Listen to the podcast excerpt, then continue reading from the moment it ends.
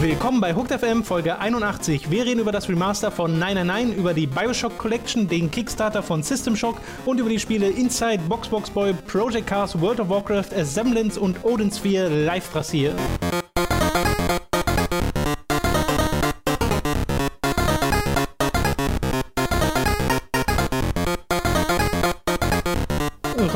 Hiermit sei offiziell verkündet, äh, du kamst heute zu spät. Das ist das. Du kannst deine, ich deine hab- Sachen packen. Mein A, ich habe einen Attest. Und- ich habe einen Attest. So, jetzt bin ich gespannt. Also noch nicht. Ich habe den morgen. Morgen habe ich meinen Attest. Ich muss nur mal beim Arzt anrufen. Ich habe vergessen, den mitzubringen. Den will ich, den, also die. ist das okay? Das Ist Ding das- ist, das Ding das- ist, wenn das- pass auf, pass auf, pass auf. Die Verantwortung hast du ja nicht mir gegenüber, sondern unseren Zuschauern gegenüber und vor allem den Patronen gegenüber, die Aber ich uns monatlich ich- unterstützen. Lass mich Au- ausreden. Und das heißt, deinen Attest, den möchte ich morgen nicht nur ich hier auf dem Tisch sehen, Ja, ja. sondern auf Twitter. Aber die Autorität spüre ich vor allen Dingen von dir, jetzt weniger von äh, Samurai-Schnecke und ich so. kanalisiere lediglich unsere Community. Das sind also all die Stimmen. Also, wenn jetzt angenommen, das Attest käme von einem Arzt aus Tönesberg. Ich habe halt, also ist halt mein Hausarzt. Ich fahre halt zu dem hin, ich vertraue halt nur der. Aha. Und das hat, also, falls ich schon mal eine Geschichte erzählt habe, wie die mir immer früher einfach Attest das gegeben hat, hat sich geändert. Macht ihr heute nicht mehr. Heutzutage macht ihr das nur noch, wenn man wirklich krank, krank ist. Ja, mir egal, wie es passiert. Ich bin. Hauptsache, du hast morgen einen Attest. Achso, ich hatte Unterleibsschmerzen. Ich, jetzt, ah, jetzt machst du das, jetzt zwingst du mich darüber zu reden öffentlich. Das ist mega unangenehm. Ach, Tom. Ja, aber Transparenz ist der Schlüssel zum, zum Patreon. Das, hat, das haben früher die Lehrer den Mädchen, aber pubertären Mädchen. Ja, ja, Nathalie, Transparenz ist auch in der Schule wichtig. Wo genau drückt's denn? Oh, das war in der Schule immer schön, wenn ich das als 13-Jähriger nicht verstanden habe, was die Mädchen da Unterleibsschmerzen, die sagte man immer, warum können die es einfach so? sagen? Oder mit 14 oder wann auch immer das losging. Habe ich, die- habe ich die ersten Zeit lang nie verstanden, was das soll. Da war man noch naiv. Also jetzt, jetzt habe ich es natürlich verstanden, aber willst du mir trotzdem kurz erklären, was das war? Jetzt für die Leute, die es vielleicht nicht. Also ich, ich habe es natürlich verstanden, was das war, diese Unterleibsschmerzen. Aber falls das jemand anders nicht verstanden haben sollte, äh, kannst du es vielleicht trotzdem kurz erklären? Nee, aber ich reiche eine Frage bei den Ratsherren für die nächste Verdammt, das ein. hilft, das hilft. Okay. Du hast doch Mats. Der Watz weiß es bestimmt. Ja, ja. Der Watz weiß das bestimmt. Mats hat doch so Psy- Psychologenanleihen und äh, biologische Kenntnisse, die er da anbringen kann. Und auch das miteinander verbinden Mhm. Ich, vielleicht haben, kann es sein, dass Frauen einfach den, deren Bauch weiter unten sitzt als der bei Männern? Ich glaube, das ist die einzige logische Erklärung. Sieht man doch. Okay, äh, wir beginnen. Was du dir allerdings tatsächlich verspielt hast, ist deine Formel 1-Sektion. Das tut mir sehr leid, Colin, aber das ist die, die Jetzt der du aber nur man- die Zuhörer und nicht mich. Das weißt du, weil da ist so viel passiert. Oder sagen wir so, dieses Mal hängen wir vielleicht noch ans Ende, wenn du dich benimmst über den Verlauf dieses Podcasts. Also dafür, dass du nicht der Autorität bist, sondern der Chat, bekomme ich aber ein sehr anderes Gefühl. Wir beginnen mit einer News, einer sehr erfreulichen News tatsächlich, äh, zu Nine Hours, Nine Persons, Nine Doors, was wir aktuell gerade auf Time to 3 spielen. Um mal ein bisschen euer Let's Play-Kanal. Cross-Promo zu machen, vielen Dank. Da wurde jetzt nämlich das ein, das sagst. das war ein Pfeil, was so reingespielt wurde. Äh, da wurde jetzt nämlich ein Remaster angekündigt, was wir ja äh, schon vermutet hatten, weil das immer mal wieder geteased wurde von den Entwicklern. Äh, das wird jetzt tatsächlich passieren für PC und PlayStation Vita. Ist das angekündigt schon? Das letzte Mal ich war Äh, keine Plattform dabei. hatte ich auch aus einem, wo hatte ich es denn? Aus einem Wiki, glaube ich, wo die das aus diesem Anime Expo Panel gezogen Okay. haben, weil es Okay, wurde auf der Anime Expo Mhm. äh, angekündigt. Und äh, was ich halt heute Morgen, als ich das gelesen habe, habe ich News gesucht mit mehr Informationen und du findest einfach sehr wenig. Ja. Ich finde auf dem offiziellen Exist Twitter nichts. Ich finde auf dem Twitter von, äh, Genau, von dem Entwickler nichts. und denke mir so, das ist so, das wurde dort angekündigt, aber es wurde jetzt nicht parallel getimed mit irgendwelchen Pressemitteilungen genau. oder sowas. Das Ich glaube, Access ist halt ein sehr, sehr kleines Unternehmen und das merkt man ja auch an der Art und Weise dieser Panels. Äh, deswegen ist da wenig vorbereitet. Deswegen sind wir auch aktuell uns nicht hundertprozentig sicher über diese Plattform. Das ist das, was ich gelesen habe, was angeblich auf diesen Panels gezeigt Ist auch wurde. das mit Abstand am logisch am meisten Sinn ergibt. Richtig. Also PC ist ja sowieso das, was, Ja. was geteased Ja. wurde auch. Und dass es dann noch wieder kommt, würde irgendwie auch Sinn machen. Ja.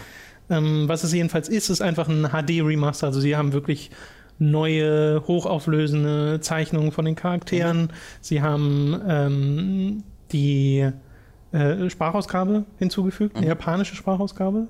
Äh, ist bisher weiß man davon, nicht ob es auch eine englische geben würde wird. mich wundern, wenn sie keine englische machen würden, weil sie ja für den zweiten und den dritten jetzt schon irgendwo. Also Es wäre dann sehr konsistent Genau. über die Die komplette Frage ist dann Spielreihe. nur, ähm, die würden dann wahrscheinlich die gleichen Voice Actor für die, wenn die Charaktere, die es in beiden Spielen gibt, in, äh, äh, in, oder in allen drei Teilen gibt, da würden sie ja wahrscheinlich die Voice Actor aus Zero Time Dilemma nehmen, weil ähm, die haben sich ja geändert von Virtual Last Reward zu Zero Time Dilemma. Ja, Dann hättest du quasi das eine Voice Actor Team im ersten Teil, dann das andere Voice Actor Team im zweiten Teil und dann wieder das erste Voice Actor. Das wäre sehr, sehr weird. Oder Aber deswegen sollte man sie nehmen nochmal komplett neu. Ja, das wäre auch eine andere Idee. Also vielleicht einfach zu japanischen greifen, wenn euch das äh, potenziell stören. Genau. Also falls ihr noch ein wenig warten wollt, äh, um diese Reihe nachzuholen, könnt ihr das bald auch auf dem PC tun und in höherer Auflösung. Ich bin der Meinung, man kann es aber trotzdem auch im DS machen. Ja, wir haben ja schon erklärt, dass Genau, ja auch in der letzten Folge, Grund. dass das auf dem DS auch den DS tatsächlich nutzt Genau. Äh, und das gar nicht so verkehrt. Also wenn ihr einen PC, eine Vita und einen DS besitzt oder einen 3DS besitzt, dann würde ich euch immer noch dazu raten, es, wenn möglich, für den DS oder 3DS zu kaufen. Hm. Äh, Virtual Last Reward wurde auch direkt mit angekündigt, dass es auch gerade geportet wird. Sehr gut. Ähm, und da lohnt, da lohnt sich dann auch der Port, auch wenn ihr eine Vita oder eine 3DS besitzt. Äh, also für PC wird es ja geportet, gibt es ja schon aber Vita und 3DS, ähm, weil also auf dem 3DS ist es technisch sowieso sehr schwierig, da ist auch der Sound total von minderer Qualität ähm, und es ruckelt natürlich auch ein bisschen, aber selbst auf Vita ist es technisch unausgereift, er hat auch da starken Lag, ähm, deswegen da würde es sich dann lohnen, es auf dem PC zu spielen, weil da gibt es auch keine Storygründe, warum man es eher auf Vita oder eher auf dem DS spielen Ja. sollte. Das erste Mal habe ich übrigens von dieser News äh, gelesen über jemanden, der uns auf Time to 3 angetwittert hat mit dem Link zu Auf dem Time YouTube. 3 angezwittert, was? Was Naja, also über den Time to 3 Twitter-Account so, äh, hat er uns getweetet und zwar mit dem Link zu dem Video, wo jemand von diesem Panel Ja. abgefilmt hat, was halt Ja, genau, wie das der Trailer ist und so. Das finde ich halt einfach Es nur gibt, so das, da gibt es aber so einen mega seltsamen Moment in diesem Video, wenn wo alle das, still sind. wenn das vorbei ist, Ja, aber die, weil er so komisch geschnitten war. Die, also man merkt nicht, dass dieser Trailer vorbei ist, Genau, es fehlte so ein Und alle warten. Und dann fängt Uchikosh an zu reden. Ja. Das war sehr seltsam. Okay, das äh, soll es gewesen sein zu der 999 News. Wie gesagt, freut mich sehr, dass, das, dass da genau mehr Leute jetzt die Möglichkeit bekommen, diese Serie nachzuholen. Bioshock äh, wurde Mhm. ebenfalls äh, angekündigt, dass es eine Collection geben wird, die ja schon eine ganze Weile zirkulierte, wo selbst das Cover schon geleakt Ist schon von einem Jahr vor. Ewigkeiten, genau. Und das ist im Endeffekt wirklich alle drei Bioshock-Spiele mit den DLCs. Mhm. Ich habe, glaube ich, auch gelesen, dass der Multiplayer von Teil 2 nicht mehr. Genau. äh, geht. Und das äh. Coolste an und für sich an dieser Sache ist, dass es einen ähm, Kommentar ne, geben wird, einen Directors-Kommentar von Ken Levine und von dem Lead-Artist Ja. Sean Robertson. Ich glaube, der, also der hatte verschiedene Rollen im ersten Teil und im Der Sean? Infinite, genau. Ach so. Der war im ersten Teil, glaube ich, irgendwie Lead Artist und dann im letzten irgendwie Design Animator, äh, weiß ich nicht genau. Der, der ist irgendwie nach oben gerutscht äh, zwischen den beiden Spielen. Okay. Ähm, aber ist mit Zeit. Das ist übrigens kein, ich hatte zuerst mir dann erhofft, dass das so ein bisschen Half-Life-mäßig ist. Äh, wie in Half-Life 2 das Valve auch macht, dass du dann so einfach so ein, so wirklich so ein Audiokommentar kannst. während des Spiels hast. Ah. Aber das ist halt ein separates Video-File wohl. Das ist jetzt nicht. Echt? Ja. Das hatte mir jemand auf Twitter noch, ähm, noch mal geschickt. Also das scheint einfach ein Making-of zu sein quasi. Okay, weil ich wollte gerade sagen, das wäre dann, was ist denn das dann, 10 Stunden Let's Play? Ja, nee, also ich, ich glaube, es ist wirklich einfach ein Making-of-Video. Also das äh, Director's Commentary ist, glaube Okay. ich, einfach ein bisschen äh, falsche Bezeichnung dafür. Äh, was es auch geben soll für, ich glaube, Bioshock 1 war es, äh, Challenge Rooms. Schon die sind Und, von der PS3-Version damals. Und irgendwie so ein, sie bezeichnen es als so ein virtuelles Museum mit bisher nicht veröffentlichten äh, Concept Arts und Mhm. so ein Zeug. Also so ein paar Zusätze Mhm. gibt es in dieser Collection. Ähm, es gibt ja einen Trailer zu dem Ja. Ding. Das sieht jetzt grafisch nicht es so sieht jetzt aus, wie man sich daran erinnert, ne? Ja, Aber sie haben aber Ja. wirklich, also das ist nicht einfach nur so ein hochskaliertes Ding, sondern das sind, die Texturen sind tatsächlich anders und sie haben es neu Ich, gemodelt. ich und habe so auch Kram. gelesen, dass es halt wirklich tatsächlich remastered Ja. wurde, aber man sieht es halt nicht so stark. Es liegt aber natürlich auch daran, dass selbst Bioshock einfach immer noch gut aussieht. Das ist ja einfach sehr Ja, der Artstyle stilsicher. profitiert halt. Genau, es ist eben sehr stilsicher. Ähm, aber ich glaube, gerade wenn du einen PC hast, der diese Dinger spielen kann, dann ist es noch schwerer, dir das Ganze zu verkaufen, weil das wird ja zum Vollpreis Das ist angeboten. ja das Schöne. Ne? Bitte? Ich weiß nicht, ob du jetzt noch hinkommen wolltest mit dem PC, das Besondere. Äh, du sagst wahrscheinlich etwas, was ich noch nicht kenne. Ah, okay. Ähm, ja, wenn du Bioshock 1 und 2 hast auf dem PC, wird das kostenlos geupgradet. Ähm, dann bekommst du. Auf diese. Also beziehungsweise es wird nicht upgradet, sondern du bekommst quasi kostenlos die Remastered-Version dazu, als separat zu startendes ähm, Ding. Nur wenn du 1 und 2 Bei hast. Infinite wird nicht geremastert für den PC. Achso, aber du bekommst trotzdem die Collection. Ah, Also, so- also wenn du Bioshock 1 hast, bekommst du die Remastered-Version von Bioshock 1, wenn du Bioshock 2 hast, Okay, bekommst du also es ist tatsächlich modular. Äh, Hm. ge- Genau, genau, das sind eigene äh, Dinge. Und äh, für die PC-Version von Bioshock Infinite, also auch wenn du jetzt die Collection kaufst, ist es einfach nur die, die normale Version von Bioshock Infinite. Die wird für den PC nicht angefasst, weil die gesagt haben, das sieht noch heute so aus, wie wir das auch heute remastern würden. Das passt schon, da würde ich auch zustimmen. Ähm, und auf der Konsole wird es halt aufgebessert, weil da, da sieht es dann halt aus wie auf dem PC, auf der Xbox One. Aber wenn ihr halt schon Bioshock, wenn ihr schon alle Bioshock-Spiele besitzt auf dem PC oder Bioshock 1 und 2 auf dem PC besitzt, müsst ihr euch nichts kaufen, dann bekommt ihr die grafischen Updates dazu. Soweit ich verstanden habe, sind aber natürlich die DLCs oder die, und die sowas, die äh, Making-ofs und sowas, die sind natürlich nur in der also die bekommst du nicht gratis dazu, die musst da müssen in der Collectors Edition oder du musst die DLC als DLC Okay, dann, dann. Mhm. ist der Punkt ja tatsächlich trotzdem noch, den ich machen wollte, weil ähm, ich halte das für ein schwer zu verkaufendes Angebot für Leute, die eben Bioshock schon besitzen oder Ja. einfach die Möglichkeit haben, sich Bioshock auf dem PC zu holen, 1, 2 und Infinite, Ja. für das bisschen Geld, was es halt gerade kostet.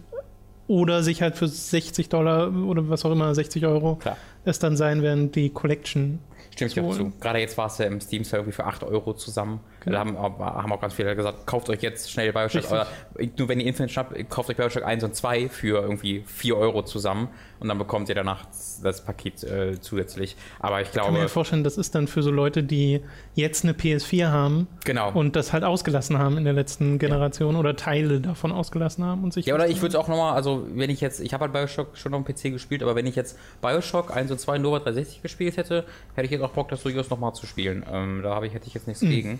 Ähm, Werde ich vielleicht auch auf dem PC dann sogar nochmal machen. Äh, und ich finde es auch total respektabel von 2K, dass sie überhaupt äh, auf dem PC das dann auch so unterstützen, äh, indem sie das kostenlos upgraden. Das, das ist nicht selbstverständlich. Genau, wollte ich auch gerade sagen, ist nicht selbstverständlich. Okay, äh, von Bioshock zu System Shock. Da wurde Mhm. nämlich der Kickstarter vom System Shock Remake gestartet, der, als ich vorhin geschaut habe, bei so ein bisschen was über 700.000 Dollar war von seinem 900.000 Dollar Ziel und er hat noch vier, 24 Tage. Es ist also, Mhm. glaube ich, zweifellos, dass das äh, klappen wird. Und es ist eine Alpha-Demo bereits verfügbar. Die habe ich noch nicht gespielt. Ich habe nur Vergleichsvideos gesehen, die Ja. es sofort gab zwischen äh, dem neuen und dem alten und äh, der Unterschied ist enorm. Vor allem, ich habe ja mal das alte System Shock äh, versucht oder so aus Neugierde nochmal gespielt, weil ich es über GOG, Mhm. glaube ich, mir geholt hatte. Und das ist wirklich so komisch, so ein Ja. First-Person-Ding zu spielen, was so alt ist, wo du einfach merkst, da sind fehlen halt sämtliche Steuerungskonventionen, an die man so gewohnt ist. Und das alles zu modernisieren, halte ich für durchaus sinnvoll. Ja.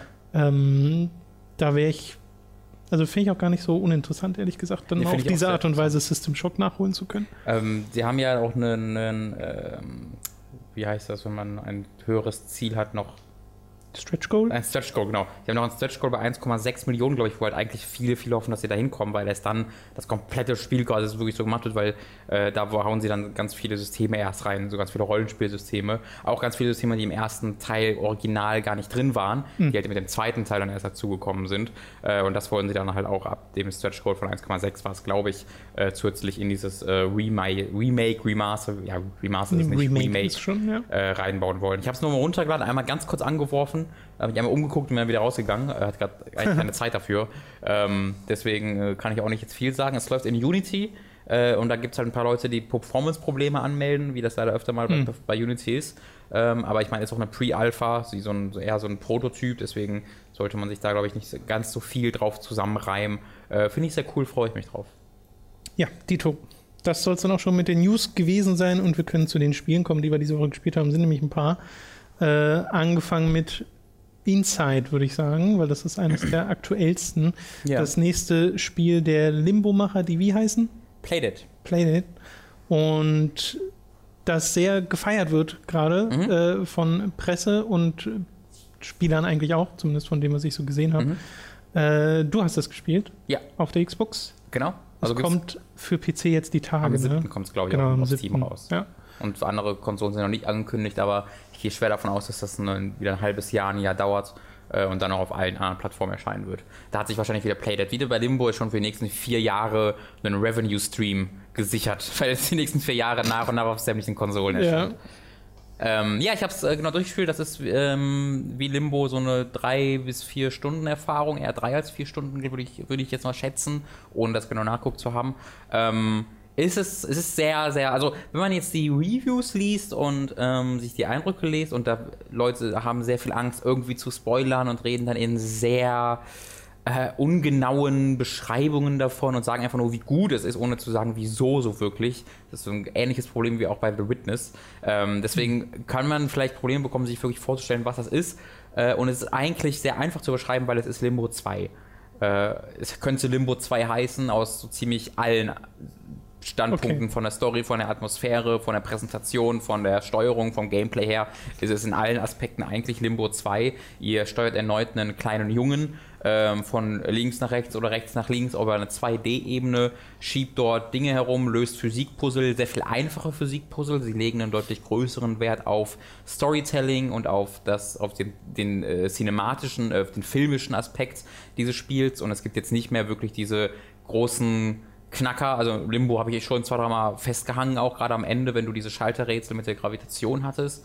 Ähm, da habe ich in Erinnerung, dass es ab und zu ein bisschen schwieriger war. Ich habe das nur einmal durchgespielt, ich kann mich da Boah, ich kaum noch dran erinnern, weil das ich so habe lange her bestimmt ist. sieben, acht, neun Mal durchgespielt oder so. Echt? Aber ich mag Limbo sehr, sehr gerne. Ja, weil ich da so ein bisschen so ein Speedrun-Ding fast draus Ach gemacht so, habe. okay. Weil ich Äh, finde das Spiel so deprimierend. Ja, nee, für mich wurde dann irgendwann, es gibt dann sogar, es gibt ein Achievement im Spiel, das Durchspielen mit weniger als fünf Toten, glaube ich, habe ich nie bekommen. Ah. Das war auch nie, also das habe hab ich dann so im Hintergrund auch versucht, aber ich habe tatsächlich einfach Spaß dran gehabt, möglichst schnell Okay. durchzurennen. Und dann kam es doch auf Next Gen raus, habe ich also zur Xbox One nochmal gespielt. Ja, ja, man So hatte viele Gelegenheiten. Genau. Also ich mag Limbo sehr, sehr gerne. Ähm, und wie gesagt, es funktioniert aus diesen Aspekten sehr, sehr ähnlich. Es ist von der Inszenierung und der Präsentation her eigentlich auch sehr ähnlich, aber geht halt vier, fünf Schritte weiter.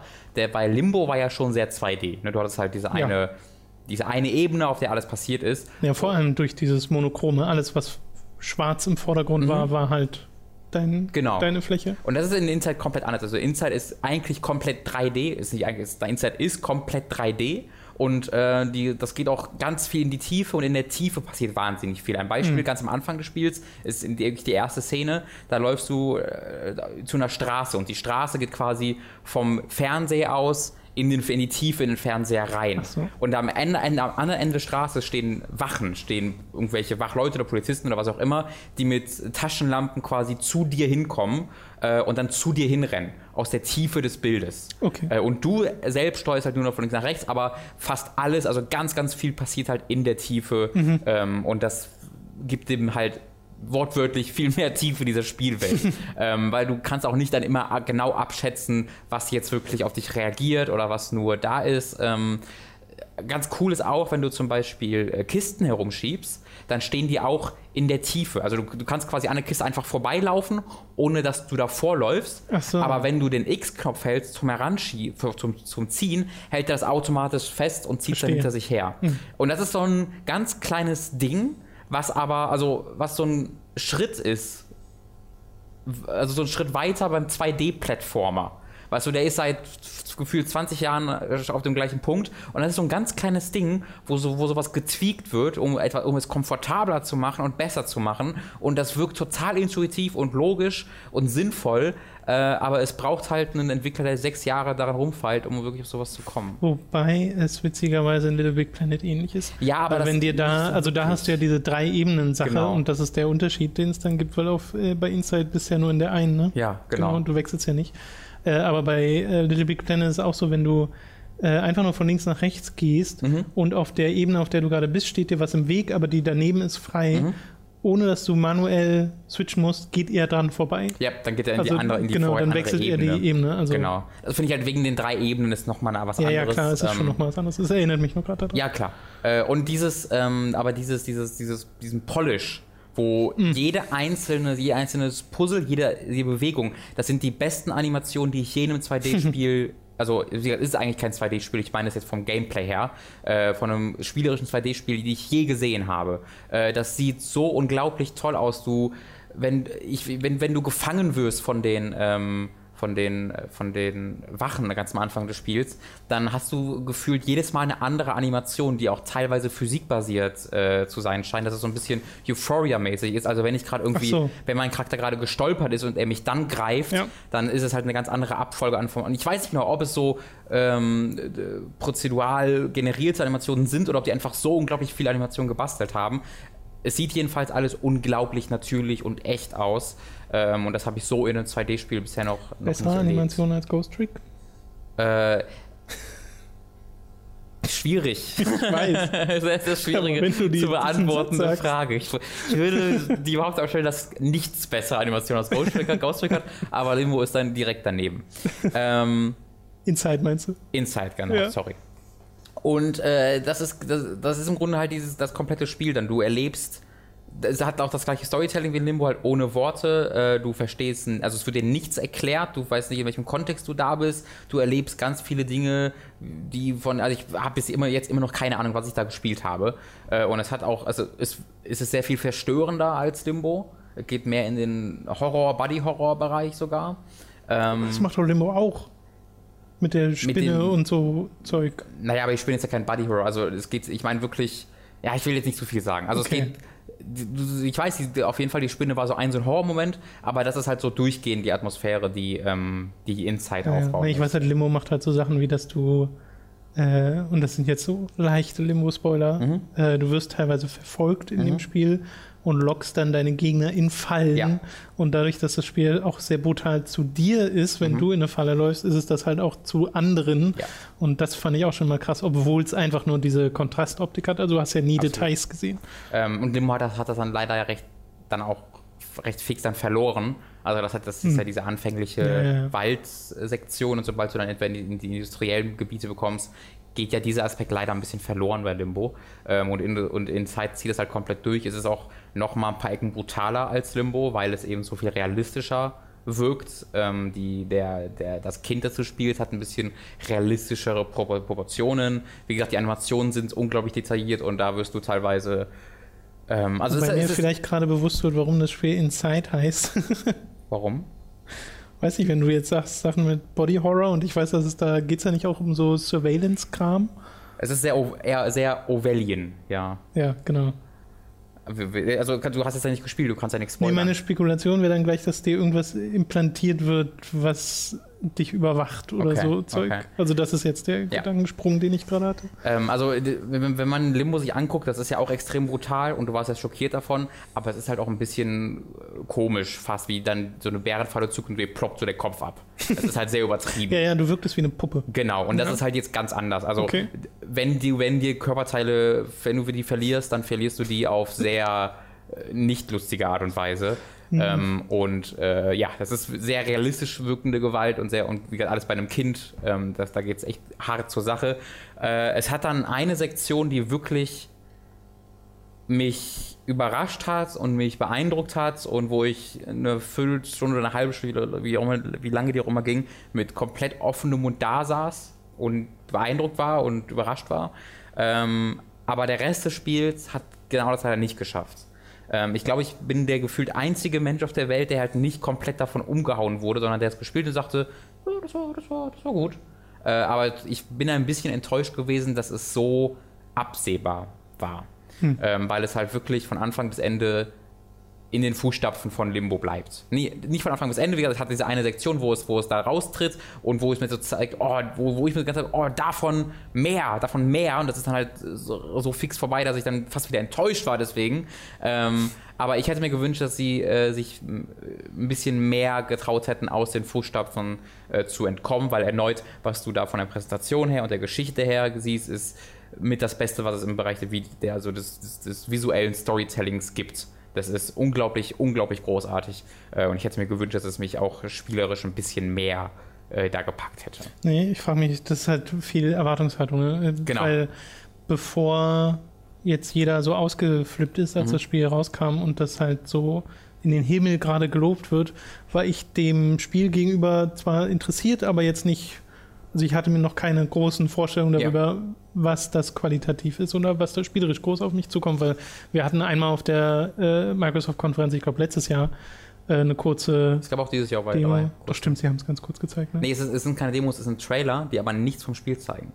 Es gibt zwei Trailer dazu und die zeigen Stimmt, einfach der erste war aber auch so dieses, okay, da läuft jemand von links nach rechts und Ich glaube, der erste Trailer war nur, wie das Kind langsam äh, von links zu einem Fenster geht, in das Fenster guckt. Und das, aber vielleicht war da auch ein bisschen Gameplay drin, ich weiß es nicht mehr. Weil ich glaube, ich hatte nämlich nochmal geguckt und ich meine, äh, nämlich dabei bemerkt zu haben, dass sie keine Sekunde Gameplay gezeigt hätten. Aber das kann ja vielleicht habe ich sein, mich auch dass, vergessen. dass, dass, dass ich das einfach nur dann so im Kopf habe, als dieses, okay, da ging jemand von links nach rechts, Ja. das, ist, das ist jetzt das Spiel. Äh, Es gibt auch einen Launch-Trailer, der jetzt erschienen ist. Und der Launch-Trailer ist einfach nur, da siehst du drei oder vier Umgebungen. Da steht, da steht die Kamera für jeweils 20 Sekunden still. Die ist einfach nur diese Umgebung.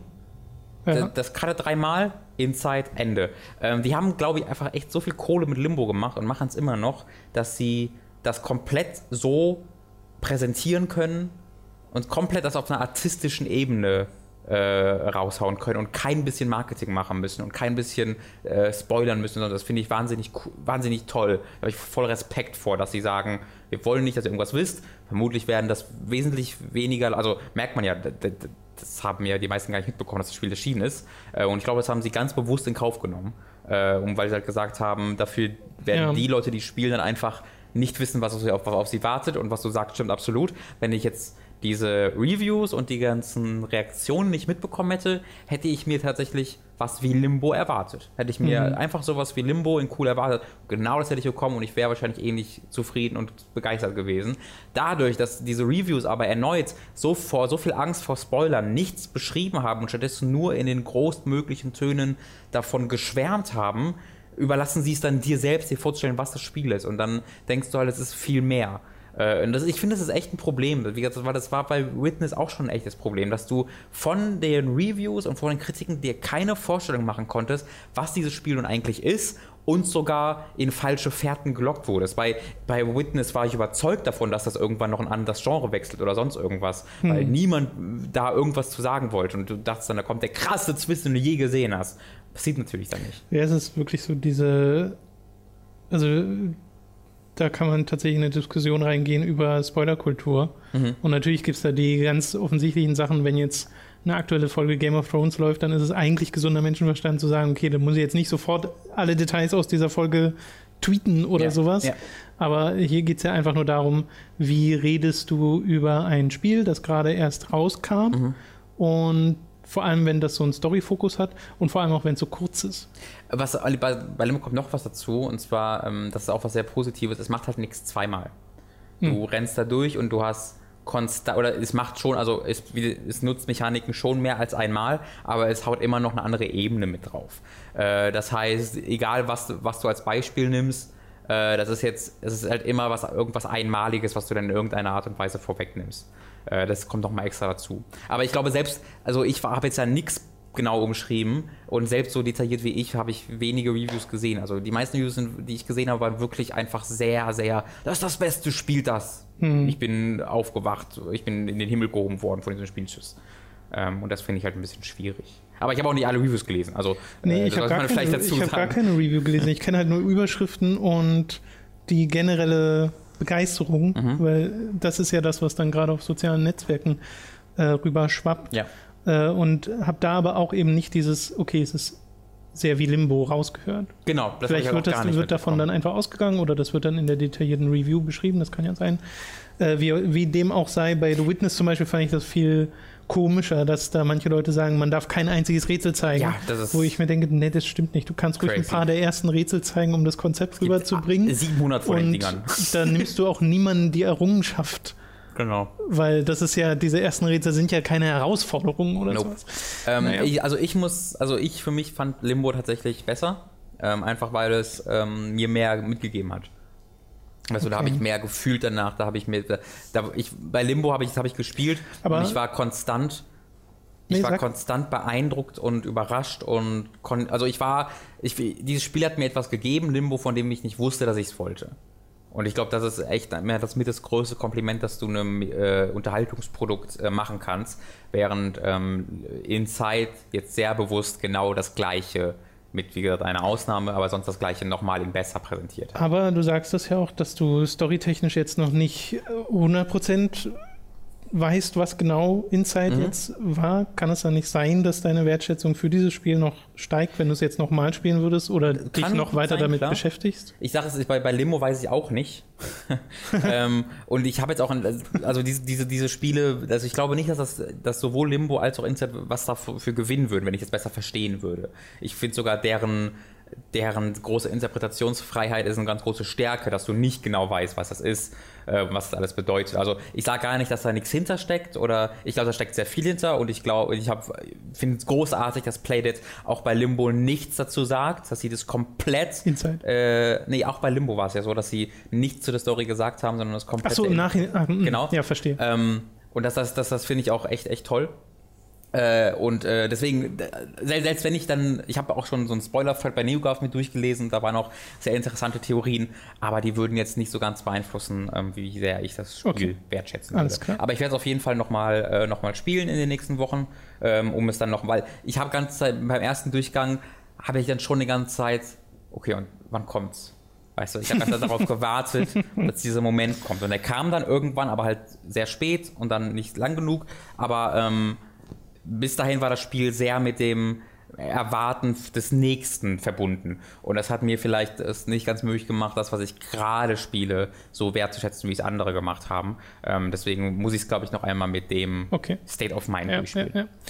Äh, ist ja dann aber trotzdem eine Empfehlung, so wie ich das, Das ist äh, gar keine Frage. habe. Genau, äh, kostet glaube ich 20 Euro. Ja, Auf PC und auf Xbox. genau. Also Xbox One ist es schon erschienen, auf Steam kommt es dann am 7. äh, Juli, wenn ich mich nicht irre. Das äh, solltet ihr euch nicht entgehen lassen. Also egal, ob, ihr- ob ihr das jetzt sehr, sehr gut findet oder absolut unglaublich großartig findet. Ähm, ich kann mir schwer vorstellen, wie jemand dieses Spiel spielt, mit dem ungefähren Wissen, was das ist, und dann enttäuscht. So, also so wirklich, nee, das war nix. Äh, Ja, davon okay. weggeht. Also diese 20 Euro ist es meiner Meinung nach auf jeden Fall wert. Dann kommen wir zu einem Spiel, was ich gespielt habe, was auch sehr mysteriös ist in seiner äh, Erzählung, nämlich Semblance. Ah, hast du schon durchgespielt? Äh, ja, also Also, ja, okay. wenn man, wenn man das ja, ja, nennen kann. stimmt. Äh, Dumme Frage bei dem Spiel. Äh, Semblance äh, werdet ihr wahrscheinlich, oder was heißt wahrscheinlich, ich kannte es bis kurz bevor ich es gespielt habe, wirklich nicht. Mhm. Wusste nicht, dass es das äh, gibt, dass das äh, sich in Entwicklung befindet. Das ist ein äh, First-Person Exploration Game, würde man es, glaube ich, bezeichnen. Ich Äh, als ich- Narrative Game. Also ich mag Oder dieses genau. Immer gerne als Narrative äh, Game zu Nar- bezeichnen. Narrative Game.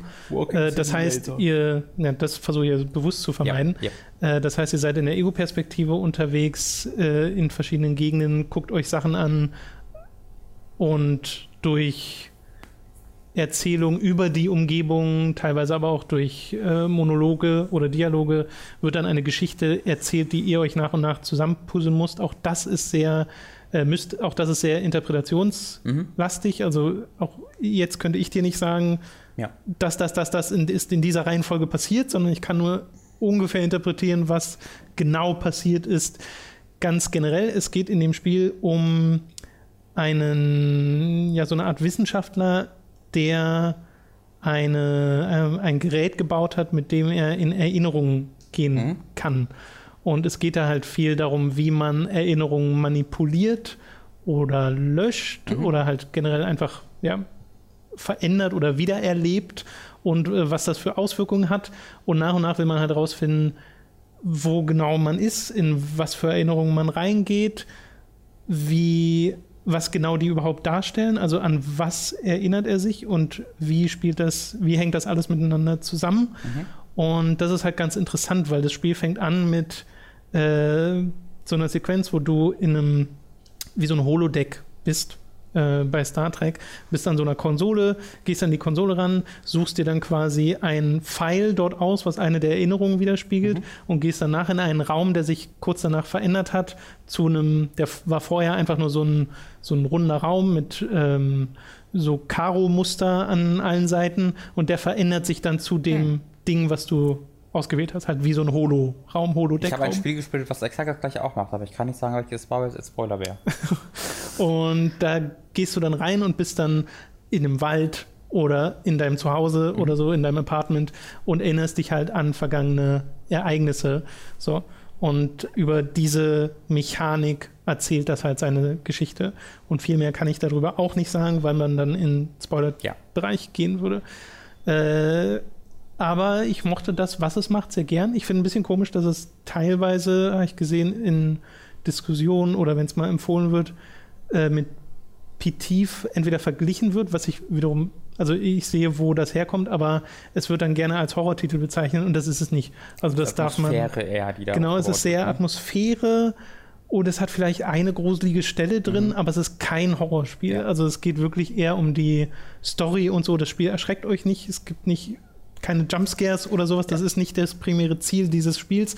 Das Ziel ist es wirklich, euch einfach diese Geschichte zu erzählen. Und die Entwickler sagen auch, sie sind inspiriert von so Sachen wie Twilight Zone oder Akte X. Und so fühlt es sich auch an. Eher wie so ein Mystery. Ja. Ding, was du halt dann erlebst aus der Ego-Perspektive. Ich finde dieses Episodenformat in diesem Spiel auch so interessant, weil wie halt auch sowas Ja. wie Twilight Zones werden das halt komplett unabhängige Geschichten voneinander Genau. sein. Also die zweite Episode wird geschichtlich jetzt nichts mit dieser zu tun haben. Äh, Und das Ding ist ja gerade sehr viel, oder nicht sehr viel, aber ist ein bisschen in den, in den News und auch bei Kotaku ist was berichtet, weil das ja ein Spiel ist, wo immer noch nicht das echte Ende unlockt wurde. Und da hat gerade jemand ein Ende an, also gerade gestern oder vorgestern habe ich, glaube ich, diesen Artikel gesehen, wo jemand ähm, ein Ende freigeschaltet hat, woran er jetzt irgendwie eine Woche gearbeitet hat. Er hat geweint, hat angefangen zu weinen vor Ja, Freude danach. Also theoretisch ist das das letzte Ende, was der da freigeschaltet hat, weil ich habe, das ist immer jeweils an äh, Trophäen gekoppelt. Ich Mhm. spiele jetzt auf der PS4 und ich habe alle bis auf die letzte. Mhm. Und ähm, das sind Sachen, also schon für so die letzten zwei Trophäen, die ich hatte, Mhm. wo ich der Meinung bin, das ist schon sehr schwer, da alleine drauf zu kommen, Ja, ja. weil es halt wirklich dieses, äh, ich glaube, es ist halt auch halt dieses, Schwarm. Da, da ist es halt dieses PT-Ding. Genau, das ist dieses PT-Ding, wo du auf Schwarmintelligenz aus bist und halt das so ein bisschen darauf aus ist, dass in Foren diskutiert wird, Ja. wie man genau das löst. Und dann habe ich mir das angeguckt, genau das, was da auf Kotaku verlinkt wurde. Der ist nämlich auch im Steam-Forum unter Mhm. anderem, gibt es einen riesenlangen Thread, wo gerätselt wird und da ist der tatsächlich aktiv, Mhm. der das gemacht hat. Äh, Und habe versucht, das nachzumachen, was er gemacht hat. Das funktioniert aber nicht, weil das, ist dann wirklich so an Minute, wenn eine Minute vergangen ist, musst du das machen und dann eine Minute und 16 Sekunden später musst du dann das machen, Mhm. Ja, ja. genau im richtigen Moment, im richtigen Umstand. Und das habe ich noch nicht hinbekommen. Ja. ähm, aber ich habe halt auch gelesen, dass selbst wenn du das machst, dir werden, dann hast du zwar ein zusätzliches Ende, wo dir ein bisschen mehr gesagt wird, aber es gibt keine definitiven Antworten. Genau, also ich, dann hast du das Ende gar nicht geguckt, äh, weil du das Ich habe es mir noch nicht wolltest. angeguckt, ja. Ja, nee, da war jetzt. Nee, also ich, ich weiß auch Ähm, von den vorherigen Enden, wie die strukturiert sind. Also er klang halt so, als ob er, also die, die Beschreibung dieser Trophy, die der letzten ist, you're almost free. Äh, Genau, und er, das habe ich auch gelesen. Genau, und er sagt, also er sagt dann direkt seine anderen Sachen, wie er, wie er jetzt das letzte Ende, also der, der das freigeschaltet hat, der hat, glaube ich, nicht geglaubt, dass das das letzte Ende war. Ja, Ähm, und das würde, glaube ich, auch ganz gut zu so einem Spiel passen, dass das dann noch ein Ende versteckt und das dann nicht mit der Trophy Genau. äh, spoilert. Ähm, das könnte ich mir dann auch vorstellen. Ich, ich finde es ganz schön, dass das bei dem Spiel so klappt, weil ich hatte zuerst das Gefühl, dass das da nicht hinhaut, weil ähm, das nicht die genug, genug gen, die, die Aufmerksamkeit nicht groß genug ist, dass da wirklich was Großes sich drumherum aufbaut. Und das hat sich jetzt ja auch nicht, ist ja jetzt nicht so ein PT-Ding. Nee, das hat Ähm, keinen. aber große anscheinend ist die. Community schon groß genug und äh, dediziert genug, dass sie äh, sich da wirklich dranhängen. Ähm, ist halt schade, dass äh, das Spiel so ein bisschen dann hinten wegbleibt, aber so ein Ding wie Resident Evil 7, wo sie dann jetzt gesagt haben, im September patchen wir rein, dass man was mit dem Finger Ja, machen das ist ein kann. bisschen lame. Dass da halt dann, das ist wirklich mega lame. Also die, die Leute versuchen seit einem Monat da irgendwie rauszufinden, was sie machen können. Ja. Und es hat Capcom den Ja, ja, Brief patchen wir geschickt. rein. Nee, patchen wir noch. Ha, der Finger was? Hihi. So, funkt, so funktioniert das nicht, Capcom. Nee, naja, in der Resident Evil 7 Demo gibt es auch so Sachen wie diese eine unsichtbare Wand, Was?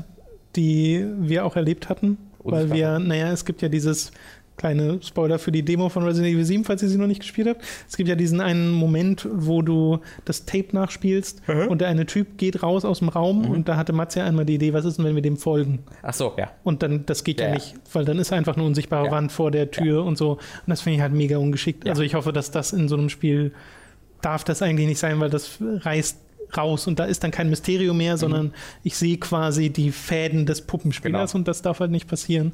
Und Assemblance ist jetzt auch nicht so ein Spiel, wo ich sagen würde, das ist mega genial, wie die das machen oder so. Äh, also gerade weil wir in letzter Zeit so viele Sachen wie Layers of 4 oder PT oder jetzt das mit Resident Evil 7 hatten, ähm, du kennst halt diese ganzen Tricks Mhm. schon. Dieses, oh, du guckst irgendwo rauf, äh, konzentriert, weil es gibt ja hier auch diesen Zoom-Button, mit Ja. dem du quasi anguckst und dann verändern sich um dich herum Sachen. Das kann einen ja nicht mehr so richtig Ja. schocken und dann kommt es halt mehr auf das an, was erzählt wird. Und hier mag ich halt vor allem das Szenario, dass es mit diesen Erinnerungen spielt und sich das als Thematik nimmt äh, und dass es kein Horrorspiel ist. Das ist einfach wirklich mal ganz erfrischend. Ja, ich glaube auch. Ja. Äh, deswegen, ja, das kostet, glaube ich, 10 Euro. Ja, werde ich auch, da hattest du mir auch einen Key äh, Genau. zugeschickt, das werde ich auch auf jeden Fall noch spielen, da bin ich jetzt noch nicht zugekommen. Aber ähm, ja, ich hatte da schon länger mein Auge drauf und bin auch gespannt drauf. Okay, dann darfst du jetzt wieder über Mhm. etwas reden und zwar entweder über Project Cars. Ja, machen wir das doch kurz. Ja, Ähm, fangen wir damit an. ja, ich hatte am, Fre am Freitag ähm, war ich hier irgendwie und dann bin ich nach Hause gegangen. Äh, und beim Nach- Gute Geschichte bisher. Das, dann habe ich Project Cars gespielt. ja. Nee, also ich, ich hatte mein, mein Lenkrad hier noch liegen. Ach so. Ähm, und das hat mich dann so angelächelt und ich hatte die letzten Tage immer wieder bin ich auf einem YouTube-Kanal namens, ich glaube, er hieß Viper Concept, heißt der YouTube-Kanal, glaube ich, äh, wo jemand halt Project Cars spielt und dann seine Rennen als Replay veröffentlicht und der kommentiert die nicht mit Audio, also der, äh, der äh, kommentiert die nicht mit seiner Stimme, sondern der ba- baut dann wie so Annotations rein. Also nicht, aber der benutzt so. nicht das Annotations-System, sondern der schreibt, also der macht einfach Premiere und dann benutzt er den Text. Text, ja. Äh, Dingen und dann steht dann halt irgendwie so Hammer Time, wenn er Gas gibt oder sagt so, ey, macht so böse Smileys rein, wenn er gebumpt wird. Und das ist unglaublich unterhaltsam. Das ist pervers, wie unterhaltsam das ist, weil äh, der ist, glaube ich, ein Spanier und ab und zu ist das Englisch ein bisschen gebrochen. Das ist alles so sympathisch. Okay. Ähm, und das Geile ist bei Project Cars, das habe ich dann auch selbst gemerkt, ist, das ist jetzt so lange nach Release, da spielen jetzt eigentlich nur noch die Leute, die wirklich Rennen fahren wollen. Und die dann nicht rumcrashen oder sich in den Weg stellen oder sowas. Das heißt, du hast dann Leute, und auch in diesen Replays, das sind halt wie, die, wie echte Rennen. Und selbst wenn der vor ihm jetzt schneller ist, dann dann fährt er nicht einfach an ihm vorbei eine Kurve, rammt ihn dann von der Seite weg und fährt dann vorbei, sondern er überholt erst dann, wenn er auch ohne ihn zu berühren vorbeikommt. Ähm, und dann der vor ihm ist, der zieht er nicht einfach in seine Spur, sondern der gibt ihm dann auch die Chance. Das ist super toll. Das war super toll. Und da habe ich dann richtig Bock drauf bekommen, das selbst nochmal zu spielen. Äh, deswegen habe ich es mal mitgenommen. Ich bin sensationell scheiße in dem Spiel. äh, immer noch, weil so, um die ganzen Strecken zu lernen, musst du sie halt fahren, fahren, fahren. viel fahren. Ja. Und ich, ich kenne halt zwei Formel 1 Strecken gut, die ich so wirklich gut fahren kann.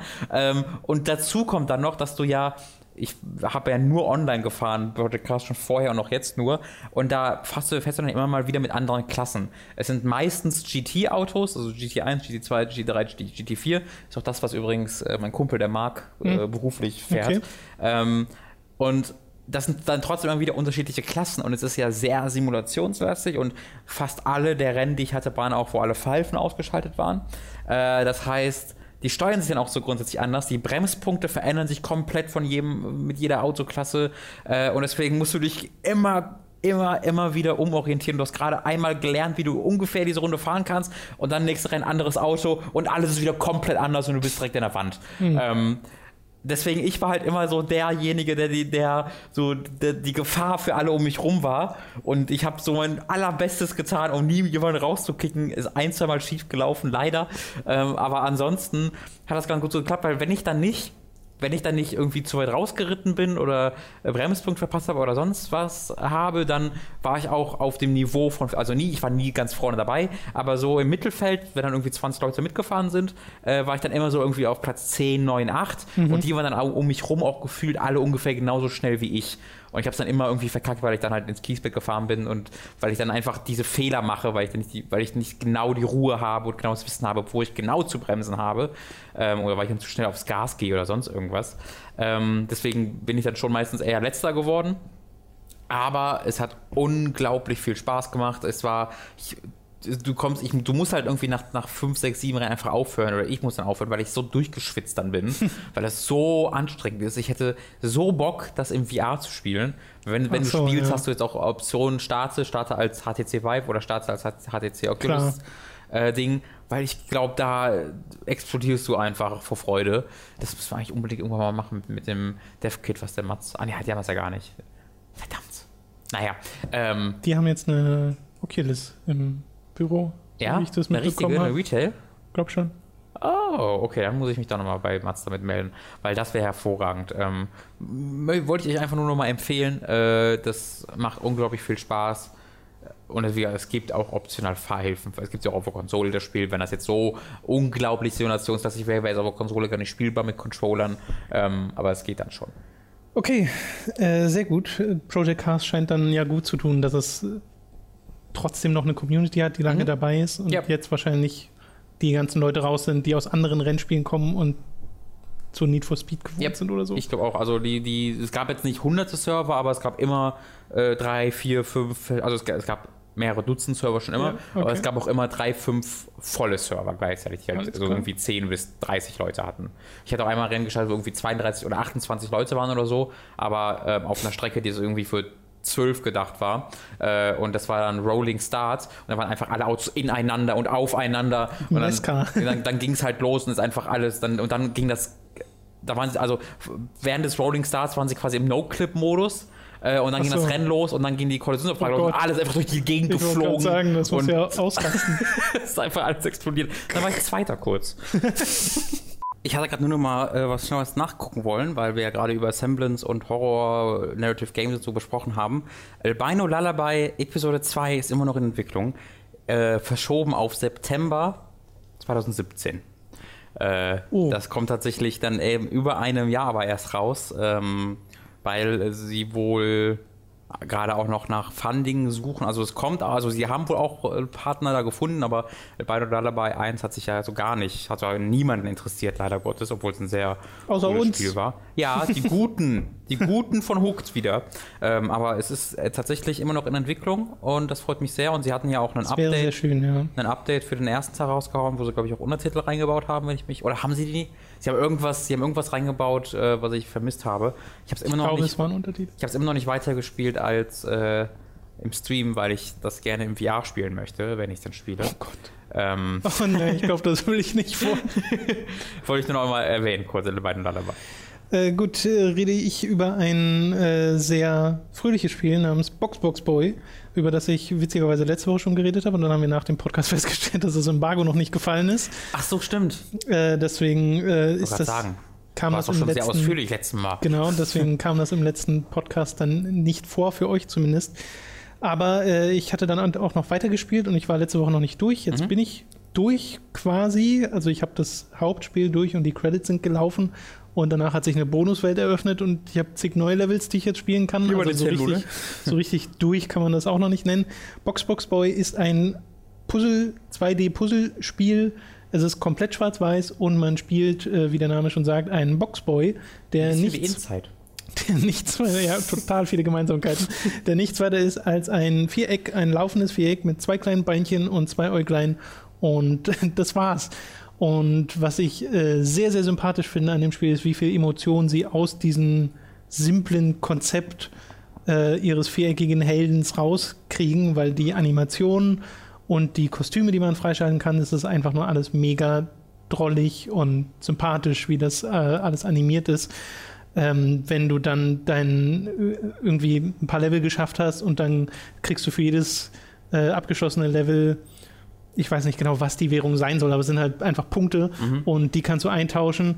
Zum einen gegen so Sachen wie kleine Comics, wo dann Minigags quasi gezeichnet werden oder Musik aus dem Spiel, die du freischalten kannst oder eben Kostüme und dann hast du halt sowas wie eine Ninja-Bandana, was deine kleine Box äh, drum gewickelt hat oder was ich jetzt äh, in der zweiten Spielhälfte hatte, war ein Vampirkostüm und dann hat der kleine, hat die kleine Box halt so Vampirzähnchen und einen Umhang, der hinter ihr herflattert. Bekommst du vielleicht irgendwelche magischen Angriffe als Ninja? Leider nicht. Nin könntest du sie nennen.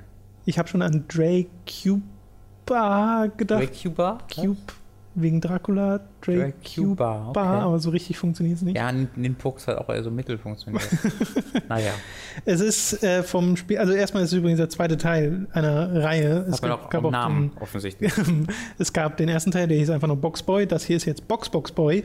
Und den ersten Teil habe ich auch nur ein bisschen gespielt, aber das Konzept so ist exakt das gleiche. Also es ist wirklich genau die Basis dessen, dass du nämlich äh, auf Knopfdruck aus deinem kleinen Boxjungen mehrere andere äh, Box- Kisten raus. Schade, dass sie es nicht äh, lokalisiert haben. Boxjunge. Boxbox Junge. Kistenjunge, äh, mehrere andere Kisten rausdrücken kannst und äh, je nach Level wird dir limitiert, wie viele. Also du kannst zum Beispiel so eine Reihe aus drei aneinanderreihenden Boxen erschaffen aus dem Nichts und die kannst du dann irgendwo hinschmeißen und dann bildet die eine Brücke äh, über einen Abgrund Aha. und das ist dann so eine ganz simple Beschreibung eines Rätsels. Manchmal musst du dir kleine Treppchen bauen aus diesen Boxen, manchmal musst du sie miteinander kombinieren, dass du irgendwie äh, eine Box hast aus vier äh, einzelnen Kacheln Mhm.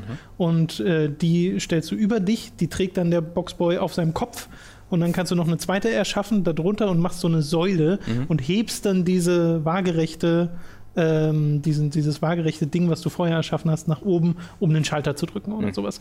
Und das wird mit der Zeit mega komplex, äh, weil ein paar der Rätsel später sind dann wirklich mit äh, Gravitationsveränderungen in den Levels äh, und zig neuen Elementen, die sie einführen. Und was ich so beeindruckend finde, sie führen bis zum Schluss in jeder einzelnen neuen Welt neue Mechaniken ein. Okay. Also es ist wirklich, äh, du hast das, äh, was ich gerade meinte mit Gravitation, dass du halt bestimmte Flächen hast, wo dann Pfeile nach rechts zeigen und wenn dann die Box, die du erschaffst, in diesen Bereich kommt, fällt sie quasi nach rechts statt normalerweise nach unten. Mhm. Und damit musst du dann arbeiten. Oder dass du Fließbänder hast, die plötzlich dazukommen. Äh, und Portale gibt es später auch noch. Und selbst in den Bonuswelten, die nach den Credits stattfinden, sind noch neue Spielmechaniken drin. Wann kommt der Greifhaken? Den gibt es leider nicht. Oder vielleicht, ich habe ja die Bonuswelt noch Ah. Stimmt. nicht gespielt. Eine Aber- Greifbox. Äh, ja, super sympathisch, äh, sehr schöne, auch so Balance vom Schwierigkeitsgrad her, weil die Welten sind halt immer so aufgebaut. Das erste Level da drin ist immer sehr einfach. Sie zeigen dir, was so möglich ist mit den äh, neuen Mechaniken, die sie einführen und zeigen dir teilweise auch, wie man dann das, was du dort neu lernst, kombinierst mit etwas, was du später lernst. Mhm. Also es wäre jetzt tatsächlich auch so, dadurch, dass ich wirklich äh, einfach nur Sachen, die ich machen kann, mit den Fähigkeiten, die ich die ganze Zeit hatte, erst ganz zum Schluss lerne Mhm. und mir dann denke, ach stimmt, das könnte ich ja auch machen.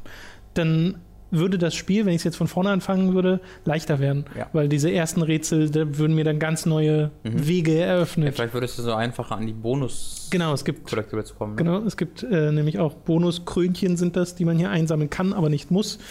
Ähm, und äh, damit kann man halt auch noch Zeug freischalten. Ja.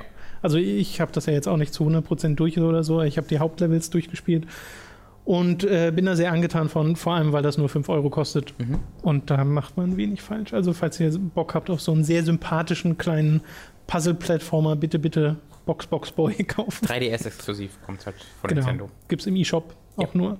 Ja. Jo. Okay, das äh, soll es dazu gewesen sein. Lass uns doch ein bisschen über Odin Sphere Live Trassier Oh. sprechen. Aha. Ähm, das hast du ja ein bisschen auf der Vita gespielt, wenn ich mich So nicht zwei irre. Stunden, genau. Genau, ich habe jetzt die Gwendolyn-Story durchgespielt Oh, wie lange hat das der gedauert? äh, fünf Stunden. Okay. Und dann habe ich noch eine Stunde den nächsten Charakter Okay. gespielt. Also ich bin so sechs Stunden drin ungefähr auf der PS4. Äh, ist halt ein Remaster eines PlayStation 2 Spiels.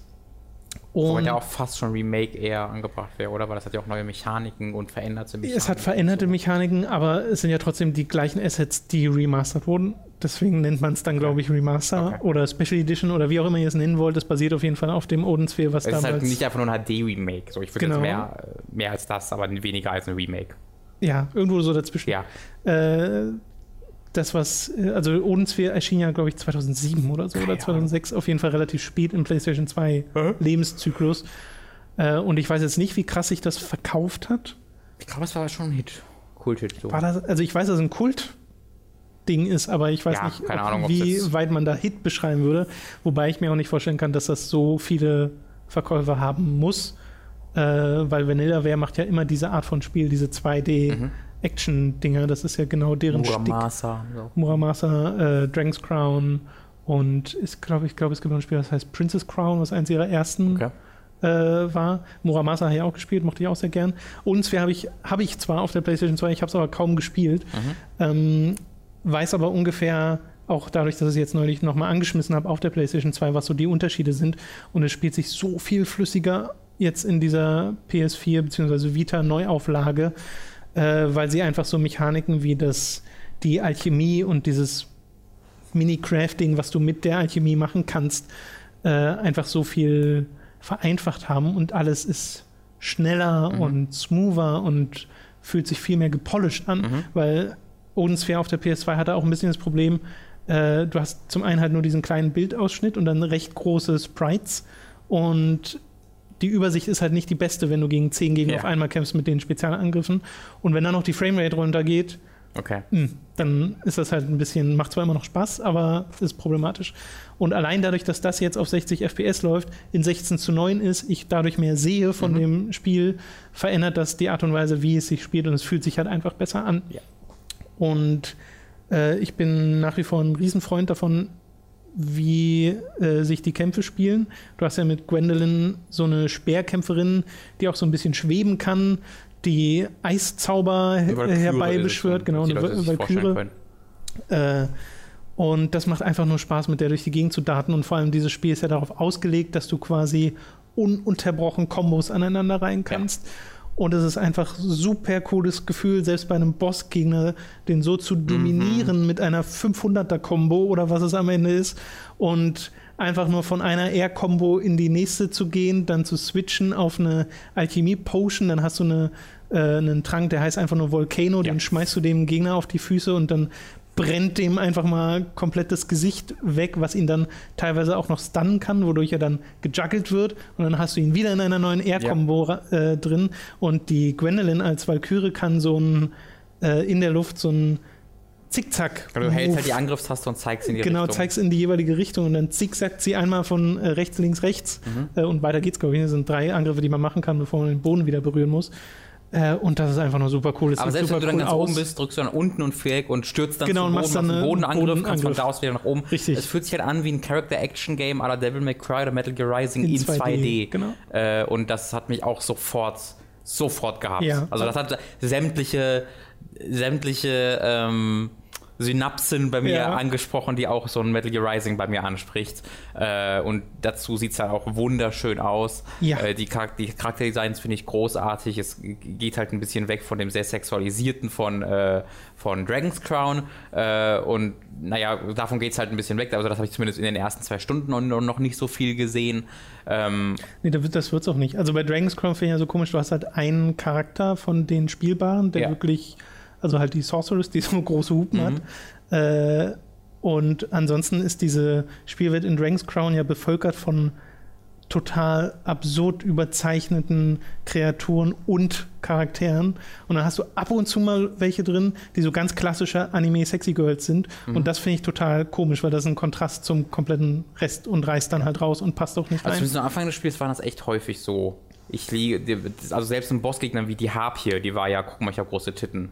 Äh, Oder du findest halt eine Nonne, die verletzt ist und die liegt da mit breit gespreizten Ja, also Beinen das, dort das finde ich halt auch so weird in dem Spiel. Aber in Odensphere, selbst nach den sechs Stunden, würde ich Mhm. jetzt nicht. Also es, ich weiß, dass es einen, einen Boss gibt, der auch äh, Ja, überzeichnet da, ist, dagegen habe ich ja auch nichts. Ne? Dagegen haben, haben wir alle nichts. Das ist ab, so ab und zu, guck mal, auch, auch mal ähm, ein, ein Anime-Charakter mit größeren Brust, Brüsten daherkommt. Hey, äh, das ist einfach dieses sehr.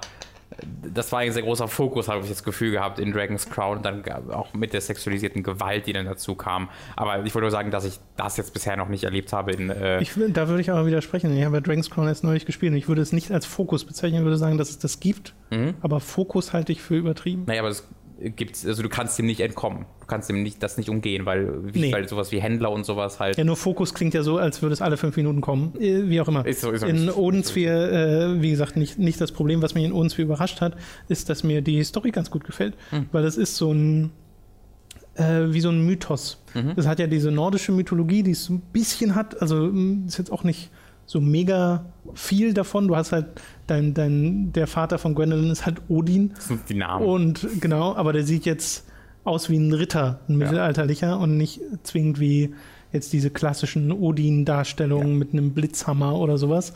Ähm, und das wirkt alles wie so ein Theaterstück, was dadurch kommt, dass du eben diese 2D-Perspektive hast. Also du guckst immer rein in einen Raum, wie halt so eine Diorama-Perspektive oder halt eine Theaterperspektive. Und es macht halt ab und zu auch so Sachen, dass Leute miteinander reden und dann geht Gwendolyn ein paar Schritte von denen weg und es wird dunkel bis auf ein Spotlight, was auf Gwendolyn scheint und dann führt sie einen Monolog, aber den laut. Und das finde ich ist total Ja. Theaterding und das mag ich sehr gern. Das ist, äh, das ist irgendwie ein bisschen was anderes. Und es ist halt ansonsten so eine mehrere Länder stehen im Konflikt, Mhm. äh, Charakter XY soll verheiratet werden mit der und irgendwie hängen dann noch die Charaktere aus den verschiedenen äh, Kapiteln miteinander zusammen. Davon habe ich bisher noch nicht so viel mitbekommen, weil, und das ist ein Problem, was ich mit Odinsphere habe, äh, diesen zweiten Charakter, den ich jetzt gespielt habe, Ja. der sich ein bisschen anders spielt, aber jetzt nicht so wahnsinnig anders. Es spielt sich nochmal deutlich schneller Mhm. als äh, Gwendolyn. Ist so ein Schwertkämpfer, so ein kleiner. Äh, und das Ding ist, äh, mit dem mache ich alles, was ich mit Gwendolyn gemacht habe, nochmal in anderer Reihenfolge. Ich gehe durch die gleichen Gebiete, Oh. ich bekämpfe die gleichen Monster, ich bekämpfe exakt die gleichen Bossgegner, Oh. ohne dass sich dort irgendwas spielerisch verändert. Ja. Sie remixen quasi ihr, ihre ist bisherigen so. Levels und Monster und Bosse für diese neuen Charaktere. Und ich weiß natürlich nicht, ob sich das jetzt komplett durchzieht, Mhm. aber ich habe ja eine Stunde oder so gespielt Mhm. und äh, es war nichts Neues dabei. Also ich Mhm. habe nicht eine neue Sache erlebt, bis auf die Story, die die ganze Zeit natürlich vorangeht äh, und Ja, aber ist das dann die auch gleiche- interessant ist. Also, das ist dann aber nicht, du erlebst die gleichen Ereignisse aus einem anderen Blickwinkel nochmal? Weil Naja- ich finde gerade, wie würde es denn in der Story präsentiert, dass du einfach exakt die gleichen Bosse, die du schon getötet hast, nochmal töten musst und so? Das, das macht tatsächlich Sinn in Okay. der Art und Weise, wie es präsentiert wird. okay. Äh, ich kann dir sagen, dass der zweite Charakter, die Story des zweiten Charakters spielt vor den Ereignissen vom ersten Charakter. Okay. Du siehst also, triffst dann auch mit dem Charakter zum Beispiel auf Gwendolyn Mhm. äh, zu einem Zeitpunkt, den du gar nicht erlebt hast Mhm. in, in dem ersten äh, Kapitel. Und das finde ich total interessant. Also ich mag die Art und Weise, wie das scheinbar mh, dann alles zusammenführen möchte, weil ich ja auch schon weiß, unter anderem, welche Charaktere, die ich bereits getroffen habe, noch spielbar werden in den Mhm. nächsten Kapiteln. Aber ich habe keine Lust, das alles nochmal zu machen. Ja. Also mir macht das Spiel zwar Spaß und so und ich mag diesen Feedback-Loop, den es hat, aber ich hatte nach den sechs, äh, nach den fünf Stunden mit Gwendolyn jetzt so das Gefühl, okay, das war äh, schön und hat Spaß gemacht, Ja. aber ich müsste es jetzt nicht direkt nochmal machen. Und jetzt mache ich es direkt nochmal Okay. In einer anderen Reihenfolge. Also dann ist es halt so, das letzte Gebiet, was äh, ich mit Gwendolyn gespielt habe, ist zum Beispiel das erste vom neuen Charakter und danach springt es ein bisschen hin und her. Und da denke ich mir halt so, ja, wenn man so richtig, richtig, richtig krass drin ist, dann hat man bestimmt nichts dagegen, aber für mich ist das jetzt nichts. Okay. Äh, was auch noch erwähnt sein soll, ist es nicht nur Hack and Slash, es ist auch Rollenspiel. Also du hast wirklich Skills und Skillpunkte und sowas, was du verteilen musst und Erfahrungspunkte, die du hier kriegst, indem du Sachen isst, weil du dir auch an bestimmten Stellen Sachen kochen kannst äh, oder kochen lassen kannst eher und Rezepte findest und dann neue äh, Rezepte findest, die Nahrung herstellen, die besonders viel Erfahrung bringt. Und dann kannst du das noch kombinieren mit Potions, die dann für eine bestimmte Zeit die Erfahrung und das Leben verbessern, was Nahrung wiederherstellt. Das ist total weird. Mhm. Es ist jetzt allerdings so gemacht, dass es eben alles so schnell geht, Ja, dadurch, dass du auch. Anima Animationen vorspulen kannst und sowas, dass das nicht mehr wirklich stört. Ich finde es immer noch komisch. Ich finde, es gibt dem Ganzen aber auch so ein bisschen Identität, dass du immer mal dastehst und Tränke Mhm. mischt und Sachen dir reinpfeifst. Ähm, aber ich weiß, dass im Original hat mich das wesentlich mehr abgeturnt, Ja. weil es halt einfach Zeit kostet. Ja. So. Äh, ja, das ist Odensphere, Live Rasier. Hat mir sehr viel Spaß gemacht, aber nachdem ich so gemerkt habe, okay, ich mache jetzt alles nochmal, Mhm. dachte ich so ein bisschen, hm, Ja, die Vita funktioniert, Vita-Version funktioniert auch super. Ähm, läuft flüssig, bleibt kein Ruckler, sieht hervorragend aus auf dem Bildschirm.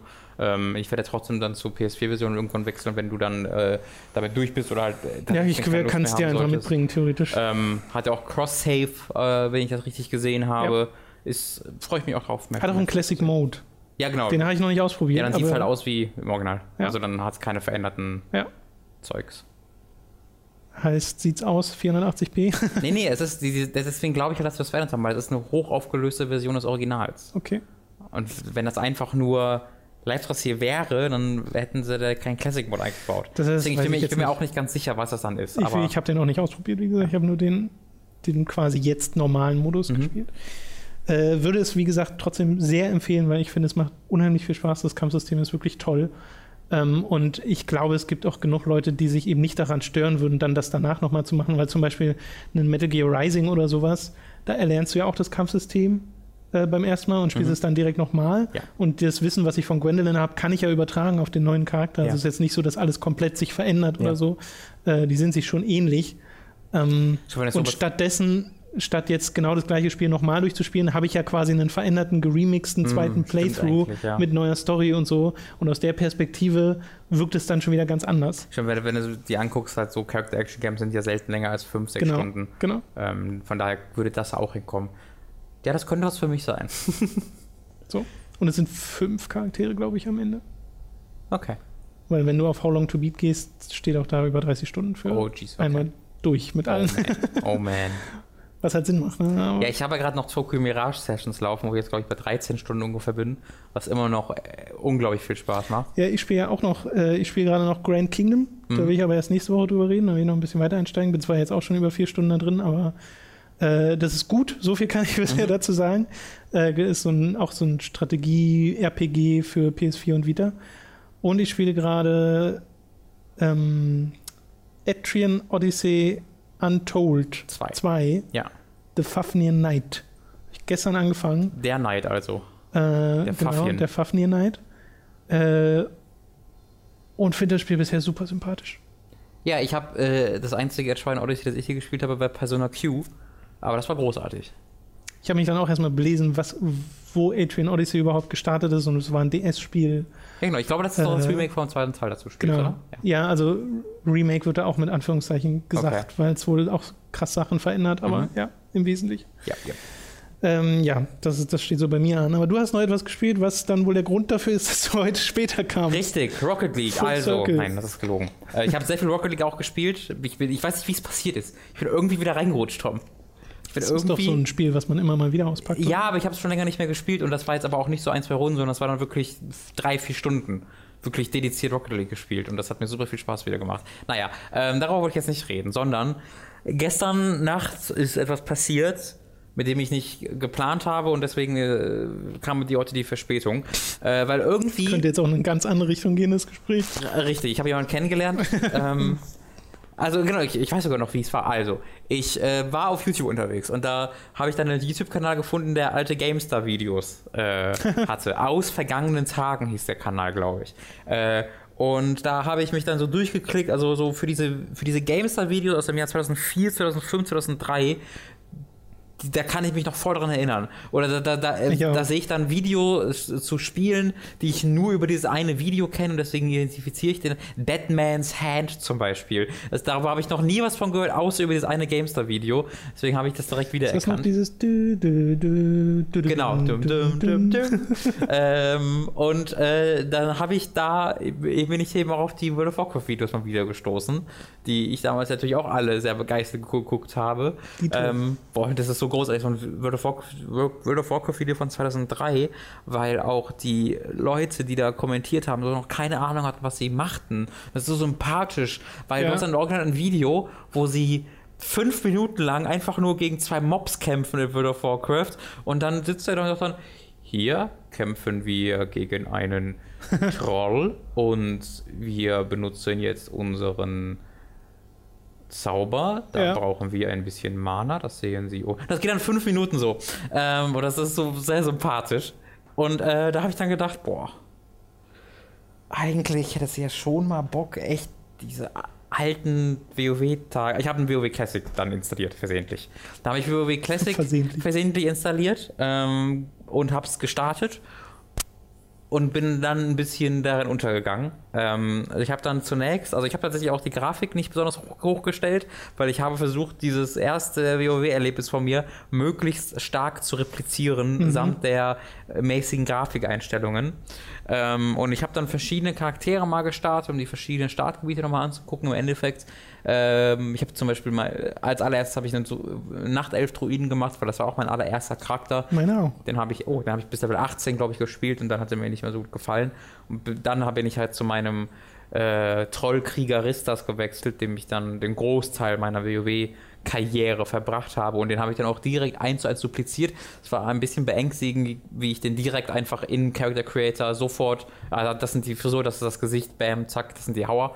Ähm, dann habe ich den gebaut und bin dann erstmal direkt nach Orgrimmar gerannt, was ja schon 10 Minuten dauert, Viertelstunde dauert.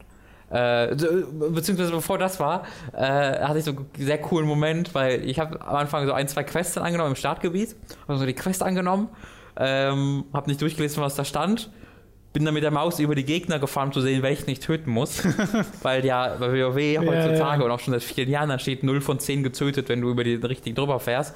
Und du hast halt diese Markierung nicht. Du hast das Questlog nicht, das dir im Spiel angezeigt wird und wo du dann deinen Progress 0 von 10 hattest. Du hast die Anzeige bei den Gegnern nicht. Du hast keine, äh, das, keine Komfortfunktion, die du so schon verinnerlicht hast, so, ah ja, stimmt, ich muss jetzt da wirklich lesen, was für Viecher ich töten muss und die dann finden. Und wo die sind. Weil die werden Ja. noch nicht mal auf der Map angezeigt, wo Nein. die sind. Das ist ja völlig verrückt. Ähm, das fand ich erst sehr schön. Und dann bin ich halt irgendwann einfach mal nach, nach Orgrimmar äh, gerannt und das, da war das erste sehr Interessante, weil also ich wurde schon echt emotional auch, als ich reingelaufen bin, aber ich hatte nicht dieses Gefühl von, ah, das alte Orgrimmar, sondern für mich war das das Gefühl von, das Orgrimmar. Hm. Ich war, die Sache ist, weil nämlich bei, bei Cataclysm, wo dann das neue Orgrimmar dazugekommen bin, war ich schon so aus WoW raus, dass ich nie mich an das neue Orgrimmar gewöhnt habe. Wenn so. ich jetzt durch Orgrimmar renne, verwirre ich, verirre ich mich immer noch sofort. Aber als ich dann in dieses alte Orgrimmar, das war halt für mich das Normale. Das war gar nicht das Gefühl von, ah, der verlorene Sohn, ich habe es nicht wiedergefunden, sondern war halt einfach so das Normale für mich. Aber das, das, das Besondere war dann, dass ich dann einfach Dinge wiedererkannt habe, die eigentlich nicht wiedererkennenswert sind. Zum Beispiel vor, vor der Bank in Orgrimmar sind so zwei so Steine. Ähm, und an dem größeren dieser beiden Steine war immer einer unserer Stammes. äh, von den, vom Trollstamm, der Capo. der saß halt den ganzen Tag gefühlt auf einem dieser Steine und das so, oh mein Gott, das, das kam so Flashback-mäßig rüber. Äh, und dann bin ich nach Stranglethorn geflogen. Und das war dann noch so ein Moment, weil du, ich bin dann halt nach Gromgol, fliegst du ja, und dann wollte ich halt nach Booty Bay rennen. Äh, und ich war dann im Gromgol und du hast ja diese großen Städte wie Orgrimmar oder Booty Bay, die bleiben dir halt im Kopf, so. Aber ich bin dann, hab dann mich dann auf dem Weg von Gromgol noch nach Booty Bay äh, gemacht und bin dann zum Beispiel an dem Weg lang gegangen und da war dann ein so ein Baumstamm, ein so eine Ranke, die wie so ein Torbogen über den Weg ging. Mitten im Weg, gar nicht groß. Und diese eine Tor, ich so, holy shit, die kenne ich sofort wieder. Ich habe mich sofort daran erinnert, wie ich irgendwie die Kamera daran habe vorbeifahren lassen und sowas. Aber es waren diese kleinen Momente, wo ich so mega Gänsehaut bekommen habe, wo ich so Erinnerungen wieder erlangt habe, die ich zehn Jahre äh, oder acht Jahre nicht mehr hatte. Und im Endeffekt bin ich dann irgendwie vier Stunden lang durch diese Welt einfach nur mich durchgestorben und durchgerannt. Und dann war es halt plötzlich 5 Uhr morgens. Äh, und da habe ich dann, ah, Mist gesagt. und deswegen war der Stream dann heute etwas, etwas später, weil ich mich da Podcast. komplett, äh, dieser Podcast, Entschuldigung, weil ich mich da echt, echt krass drin äh, verloren habe. Ähm, weil mir auch erst dadurch wieder klar wurde, so, ja, stimmt, du hast ja einfach gar keine Möglichkeit, dieses Booty Bay, dieses, dieses äh, äh, Barons, die so zu finden. Was ein bisschen schade auf dem Classic-Server war, der hat die Lokalisierung bereits drin. Und das sollte eigentlich nicht sein, weil die Lokalisierung kam ja erst durch Burning Crusade, wo dann äh, aus Stranglethorn, Schlingendorn-Tal und so wurde. Das war ja Bist du dir sicher, dass die nicht vorher durch den Patch kamen? also die war auf jeden Fall nicht zum Start des Spiels. Zum Start des Spiels auf keinen Fall. Kann ich sein, bin dass der die- Meinung, sie kamen durch den Patch hab- und noch vor dem ersten Add-on. Ich habe halt äh, in einem der GameStar-Videos äh, zu Burning Crusade erwähnen sie halt die Lokalisierung. Okay. Äh, deswegen bin ich jetzt drauf gekommen, aber es kann natürlich gut sein, dass es in einem vorbereiteten Patch 100% sicher bin ich mir da auch nicht mehr. Also ich weiß es gar nicht, also es kann Ja, das, sein. äh, Aber das finde ich halt ein bisschen schade, weil ich habe mir erhofft, dass ich dann auch wieder, weil das vermisse ich halt, dass ich das auf Deutsch spielen kann, weil ich hätte gerne die deutschen Stimmen, weil die einfach so nostalgisch für mich sind und das äh, so, so wie die Orks reden äh, und wenn du da mit, einem, mit einer Ork Sentry steht, Feuer und Blut oder Blut und Feuer oder Ehre und sonst irgendwas, sagt er dann. Ähm, und das vermisse ich halt ein bisschen, aber dann hast du halt Schlingendontal und so und das kriege ich nicht, das mag ich nicht, das will ich nicht. und jetzt habe ich halt wieder dieses Problem leider. Ja, Dieses, äh, dass man dort ein Spiel spielen kann, was es jetzt nicht mehr gibt, ist ja einer der Argumente, weshalb Leute offizielle Classic-Server wollen. Äh, das willst du ja auch. weil es ja, ja, ja, naja, weil es auch so eine. Du erhältst ja damit etwas. Mhm. So, also das ist ja wie so ein Museum, Ja. dass du, äh, und das hast du ja gestern auch gemacht. Es klingt ja nicht so, als Genau. ob du das Spiel gespielt hast. Nee. Du bist ja durch die Welt gegangen, um sie dir nochmal anzuschauen. Es haben aber übrigens, ich es war irgendwie 1 Uhr bis 5 Uhr morgens. Ich habe absurd viele Leute gesehen da drin. Ja. Also um diese Zeit, also es war jetzt nicht Hunderte, aber ich habe, aber in Orgrimmar habe ich bestimmt zwei Dutzend Leute gesehen. Ich bin durch Dorothar gerannt, habe da vier Leute questen sehen. Also es waren irgendwie wirklich überall Leute unterwegs. Und dann bist und dann haben die dich geheilt und da hast du und mich auch angeschrieben teilweise, weil ich glaube allein dadurch, dass du auf diesem Classic Server bist, wo du extra viel Aufwand betreiben musst, nicht wirklich viel, aber halt, wo du dich extra drum bemühen musst, entsteht schon so ein, irgendwie so ein Zusammengehörigkeitsgefühl. Weißt du? Weil du da direkt nach was gesucht hast und das gefunden hast und die anderen Leute haben auch danach konkret gesucht. Nee, ich glaube aber, dass dieser Typus Spieler, der das will, der will ja eine bestimmte Art von MMO-Erfahrung. Das mhm. ist zum einen natürlich das alte World of Warcraft und mhm. äh, vielleicht Leute, die wirklich nicht zufrieden sind mit spielerischen Entscheidungen oder so, die Blizzard getroffen hat in, in den neuen äh, äh in den neuen Add-ons mhm. und Patches. Äh, und halt auch die, die, glaube ich, so klassische MMO-Erfahrungen zurückhaben wollen, dieses in eine Welt sich stürzen ja. und mit fremden das nach und nach zu erschließen. Ja. Und das geht ja heute wirklich nicht mehr. Wenn du heute in World of Warcraft anfängst zu leveln, die meisten Leute, die du anschreibst, die ignorieren dich ja. Mhm. Äh, und es gibt, es gibt sehr, kein Interesse Video. von Eurogamer. Eurogamer, äh, genau. genau. das also habe ich nämlich auch trauriges mal, Video eigentlich. Das habe ich auch mal retweetet, wo die neu anfangen und wirklich Leute einfach nur anschreiben mhm. und es reagiert ja keiner. Also du wirst komplett ignoriert, weil das ist gar nicht mehr ganz viele Leute, die jetzt leveln, leveln halt einfach nur des Levelns wegen ja, genau. und nicht also mehr, mir weil auch sie, so gehen. Ich würde wahrscheinlich auch nicht antworten. Genau, also weil halt viele das Spiel auch einfach schon kennen und ja. das ist so ein das macht man dann halt so genau. nebenbei. Das war irgendwie auch so ein Ding, was mir durch die World of Warcraft Videos von Games aufgefallen sind, wo ich mich so richtig ich war wirklich fünf, sechs Stunden wieder 13 Jahre alt äh, in diesem Ding, weil da habe ich mich daran erinnert gefühlt, weil du siehst dann in diesem Video, wie er erklärt, wie er einen Gegner ranpirscht und sich anschleicht und dann als Taschendieb dem erst seine Kupfer klaut und ihn dann tötet. Und das wird dann alles ganz ausführlich erklärt. Und da wusste ich direkt wieder, oh mein Gott, du kannst den einfach den Kupfer klauen. Was kannst du denn alles klauen? Kannst du einfach als Dieb-Rollen spielen? Was du dir alles für Gedanken darum gemacht hast. Und heute sind es ja einfach nur noch Mechaniken. Ja, kenne ich alles. Weißt du, es sind halt heute alles die Mechaniken, die Klar. du siehst. Und damals war jeder dieser Aktionen Teil der Geschichte und Teil des Charakters, das aufgebaut wurde. Und wenn du gesehen hast, wie jemand äh, einem, einem NPC mit der Stehlenfähigkeit Kupfer klaut, dann war das nicht einfach nur eine heute überflüssige Mechanik, sondern es hat direkt dir Möglichkeiten geöffnet für diese Welt. Ähm, und da habe ich mich total drin wiedergefunden, wie ich damals einfach beeindruckt war von diesem ganzen Spiel und überfordert war von diesem ganzen Spiel. Ähm, und das, da wollte ich mich halt einfach bewusst ein bisschen wieder reinstellen. Das war echt eine. Nee, das habe ich ja auch Erfahrung. ab und zu. Also dieses, weil World of Warcraft ist so eine prägende Erfahrung gewesen. Weil, und das habe ich ja ab und zu schon mal gesagt und das auch immer noch war, ich war auf kein anderes Spiel so sehr gehypt ja. und hatte so viel Freude wie bei diesem. Ja. Und vor allem hatte ich auch kein Spiel, das diesen Hype und diese Freude so abgeholt hat. Aha. Weil ich fand World of Warcraft unfassbar genial, ja, die, so dass ich zwei Jahre lang gespielt habe. Und äh, das ist ja wirklich diese, diese Sense of Wonder, würde man sagen, mhm. diese Aha-Momente, die du da hattest am Anfang, wo dir die Größe der Welt nach und nach bewusst wurde ja. und wo halt Sachen größtenteils ohne Ladebildschirme einfach miteinander zusammenhingen. Mhm. Das fand ich halt so faszinierend. Und du wusstest halt nicht, was kommt. Also genau, das war halt eine große, unbekannte Welt, die halt auch so riesig wirkt. Und das ist die Sache ist halt, dass, dass also selbst wenn halt neue Add-ons kommen, hast du halt das bei denen nicht, weil du erneut, weil du siehst sofort, wo was ist, ne? Du wirst sehr, sehr stark geleitet. Und das ist so alles, ich will jetzt auch gar nicht per se kritisieren, weil ich finde ja auch gut, dass ich da, dass das jetzt so ein starkes Storytelling-Element hat und ich äh, war damals, also die Hälfte deiner Zeit bei WoW hast du ähm, wie bei Cursed oder sowas verbracht oder bei WoW Head oder sonst irgendwas, um zu gucken, wo du hin musst für die Quests gefühlt ähm, oder wo der, der Questgeber ist und sowas, weil du das halt auf der Map nicht angezeigt bekommen hast. Ähm, aber das hat eben trotzdem, trotz all der Schwierigkeiten, dem eine ganz eigene Identität gegeben und das aus dem Spiel etwas Größeres, Größeres gemacht, als es eigentlich ist. Ich glaube, das ist ja, der Punkt. Und jetzt ja. siehst du immer genau, was es ist.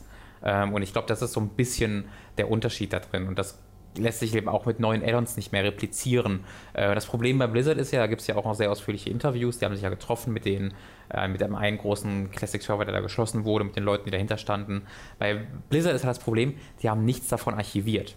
Und diese Classic-Server funktionieren auch nicht, dass sie einfach nur sich das, was damals war, kopieren, sondern die haben das, die setzen das selbst zusammen die gucken quasi wirklich manuell nach, wer hat wo welche Quest gegeben und weisen die dann manuell zu. Und das stimmt auch nicht alles hundertprozentig. Äh, das hat der Blizzard erzählt. Dass diese privaten Server funktionieren zu ganz großen Teilen auf Schätzungen.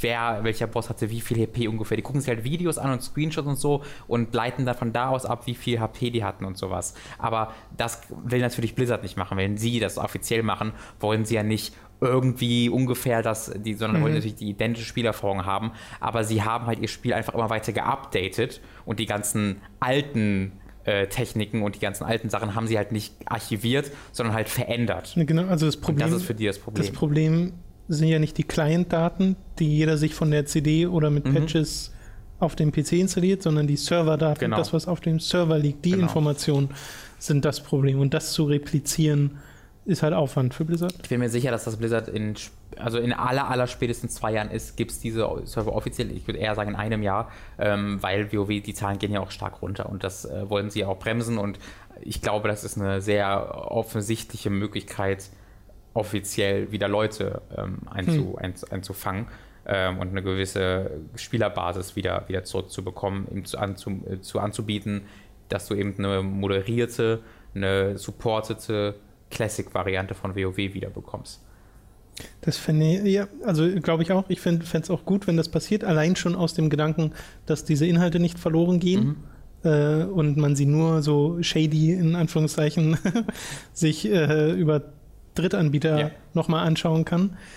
Ähm, aber es wird halt ein kurzfristiger Boost sein. Du wirst kurzfristig Leute haben, die zu dir kommen, die, die jetzt neu abonnieren für neue, Mhm. Für diese Classic-Server und vielleicht dann eine Woche spielen, einen Monat spielen, vielleicht sogar zwei Monate spielen. Aber ähm, diese alte World of Warcraft-Erfahrung hat ja einen Cap, die geht ja nicht weiter. Klar. Das ist ja quasi irgendwann zu Ende dann an dem Punkt, welchen auch immer sie wählen. Und sie werden ja dafür nichts Neues machen. Ja. Weil das wäre absurd. Dann würden sie wirklich zwei Spiele entwickeln, parallel. Vielleicht auch, geben sie die Möglichkeit, dass du in Legion äh, dir, dass dein Charakter sich World of Warcraft kauft, Microtransactions 5 Euro, und dann kannst du mit diesem Charakter in einem Gnome, in der Gnome-Erfindung World of Warcraft spielen. Und dann machen sie damit Geld, weil du musst dir dann die Spiele im Spiel nochmal kaufen. Oh, ich habe Ideen. Meta. Mail, ruft an, Blizzard, ich verkaufe euch diese Idee. Okay. Ja, ähm, das war toll. Das war. Entschuldigung, dass dafür jetzt der Podcast gelitten hat, äh, weil es ein bisschen später kam. Ähm, aber Red gerne über World of Warcraft. sorry, I'm not sorry. weil das war es irgendwie wert. Ich wollte also, das war überhaupt gar nicht geplant, dass ich dann so lange da dran sitze. Ich wollte irgendwie einmal kurz reingucken. Dass das eine dumme Idee war, gebe ich ganz offen zu. Ähm, aber dann konnte ich da nicht mehr raus. dann, dann hat es mich direkt wieder, wieder gehabt. Ich glaube, wenn jetzt Blizzard sagen würde, ab nächsten Monat oder so gäbe es diese Classic-Server, ich würde da auch garantiert drauf spielen. Ich würde sofort. Allein, weil ich das schon so interessant finde, weil ich sehe, ich habe ja noch den Großteil meiner alten Screenshots, äh, die ich ich so gemacht habe. traurig, Und ganz, ich ganz, habe. also ich weiß, dass ich auch viele verloren habe, aber ich Ja. habe auch ganz viele noch. Und ganz viele davon habe ich auch damals eingebaut in den World of Warcraft Podcast bei Giga, den wir gemacht haben, der jetzt auch schon wieder drei Jahre Mhm. Ja, alt ich ist erinnere mich oder auch so. an unseren Spoiler-Podcast, ne? Ähm, ne, Spoiler-Podcast relativ. Es war einfach ein Special-Podcast Ja, genau, zu, Special. zu Warcraft. Ja. Und da. Wo ich so, mich so wenig, so wenig zu sagen hatte, weil du und David sich so äh, in diesem Raid-Ding. Rage? ja, ihr, ihr wart so in diesem Raid-Ding drin. Nein, ihr habt halt Ach, über, Raid. über eure ich Raids. gerade Rage Nein, verstanden. nein, über eure Raid-Erfahrungen Ja, ja, und ja, sowas genau. gesprochen. Ja, ich habe viel mit Capo auf dem Stein in Orkrava gesessen. Ähm, tschüss. Da sind halt, in diesem Video sind halt die ganzen Screenshots von mir Mhm. drin. Diese wirklich 4 zu 3, weil ich auf dem 15 Zoll Bildschirm in 1024 x 768 Mhm. Das Auflösung. Ist für mich immer noch angefangen die hab. Auflösung. Und äh, mein allererster Screenshot von dem Spiel, das weiß ich noch, ist ähm, einfach nur das Menü. Und ich glaube sogar mit Warteschleife Anzeige, weil Mhm. das gab es ja nun mal damals, konnte es ja nicht sofort spielen. Und der zweite Screenshot ist von meinem Nachtelf-Druiden im Anfangsgebiet. Das ist wirklich cool. Äh, weil ich habe da, bei mir sind es halt alles einfach so Story-Momente, ja, wenn ich mit irgendeinem Charakter da in, in Character gesprochen Mhm. habe äh, oder wenn du dann irgendwie mit zwei Stämme sich standen sich gegenüber, das war so, einfach so, so benutzergebaute, äh, Nee, es selbstgebaute ist viel Momente. persönlicher. Ähm, und das ist, das, das, also ich bin echt, echt traurig, dass ich die nicht mehr habe, weil da, ich glaube, da würde mir allein schon so viel einfallen, was ich gerade, was ich gar nicht, woran ich mich jetzt wieder gar nicht mehr erinnern kann Mhm. an so viele Momente. Ähm, Ja, was ich am faszinierendsten finde an diesen alten Screenshots sind äh, die Chats. oh, ja. Weil ich halt weiß, dass ich äh, ganz am Anfang immer noch mit einem Kumpel geschrieben habe und wir uns immer geschrieben haben, ich bin gerade da, weil wir an unterschiedlichen Stellen gestartet sind. Ja. Und ich sehe gerade das und oh Gott, ist das krass. Was hier alles abgeht. Und ich Ja. glaube, ich komme jetzt zu dir und wenn du das heute weißt, also ich weiß, dass wir versucht haben, zueinander zu finden Ja. Und wenn ich das heute weiß, weiß ich, okay, ist voll, vollkommen falscher Ja, Weg, der klar. da gegangen wird.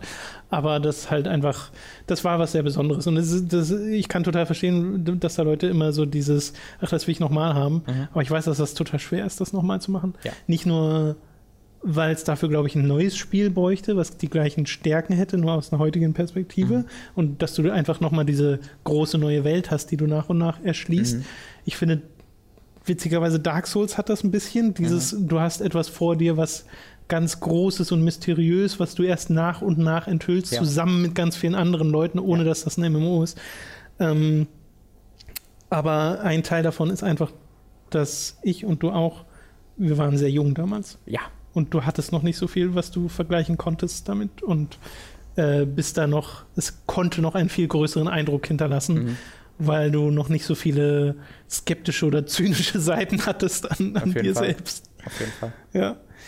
Äh, okay. Dann äh, soll es das doch gewesen sein für Äh, heute. Ganz kurz noch, ich habe auch ähm, Dragon Ball Super, um diesem kurzen Nostalgie-Talk noch ein Ende zu geben, machen. Äh, ich habe Dragon Ball Super weitergeguckt übers Wochenende und auch äh, die letzte Woche schon. Äh, das Ding wird richtig gut. So nach, nach dem Return of Freezer Arc, der halt einfach nur die Geschehnisse vom Film nochmal ein bisschen verändert wiedergegeben hat. Und die, diese beiden ersten Arcs waren echt schlecht.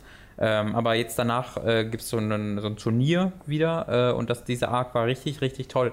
War besser animiert, war lustig, war aber auch spannend und hatte so ein, zwei Momente, die mich richtig an Dragon Ball Z wieder erinnert haben und die, wo ich mich wo ich dann tatsächlich auch dabei war. Die, wo ich dann nicht nur geguckt habe, ja, das ist Dragon Ball, das erinnert mich ein bisschen an früher cool, sondern wo ich wirklich so, wow, weil ich so richtig drin war. Ähm, und das äh, hätte ich gar nicht gedacht, dass das die noch mal schaffen, aber haben sie geschafft. Ähm, wollte ich nur noch mal erwähnen, weil ich ja in der Vergangenheit sehr kritisch war dem gegenüber. Sehr gern. Äh, mir fällt auch noch gerade ein, würde ich fast schon eher auf nächste Woche verschieben, weil wir jetzt schon so lange dabei sind. Äh, Game of Thrones Mhm. haben wir beide fertig geguckt. Ich glaube, da Woche kann man einmal sagen, dass wir da beide wieder sehr große Freunde von geworden sind, Ja. nachdem uns beide die fünfte Staffel ein bisschen vor den Kopf gestoßen hat. Äh, da macht die sechste Staffel sehr viel wieder gut. Ja. Äh, von daher, aber da können wir nicht so vielleicht nochmal detaillierter drüber reden. Äh, dann soll es das gewesen sein. Euch noch eine schöne Woche und erneut der Hinweis, ihr könnt uns unterstützen auf audible.de slash hooked. Dort bekommt ihr ein kostenloses äh, Probe-Abo und damit auch ein kostenloses Probehörbuch bei Audible. Oder ihr geht auf patreon.com slash hooked, dort könnt ihr uns monatlich finanziell unterstützen. Wir haben auch noch eine Support-Hooked-Seite auf unserer Website, da könnt ihr auch einfach mal vorbeischauen, da sind auch die ganzen Sachen aufgelistet. Äh, würden wir uns sehr darüber freuen, denn das macht das Ganze erst möglich.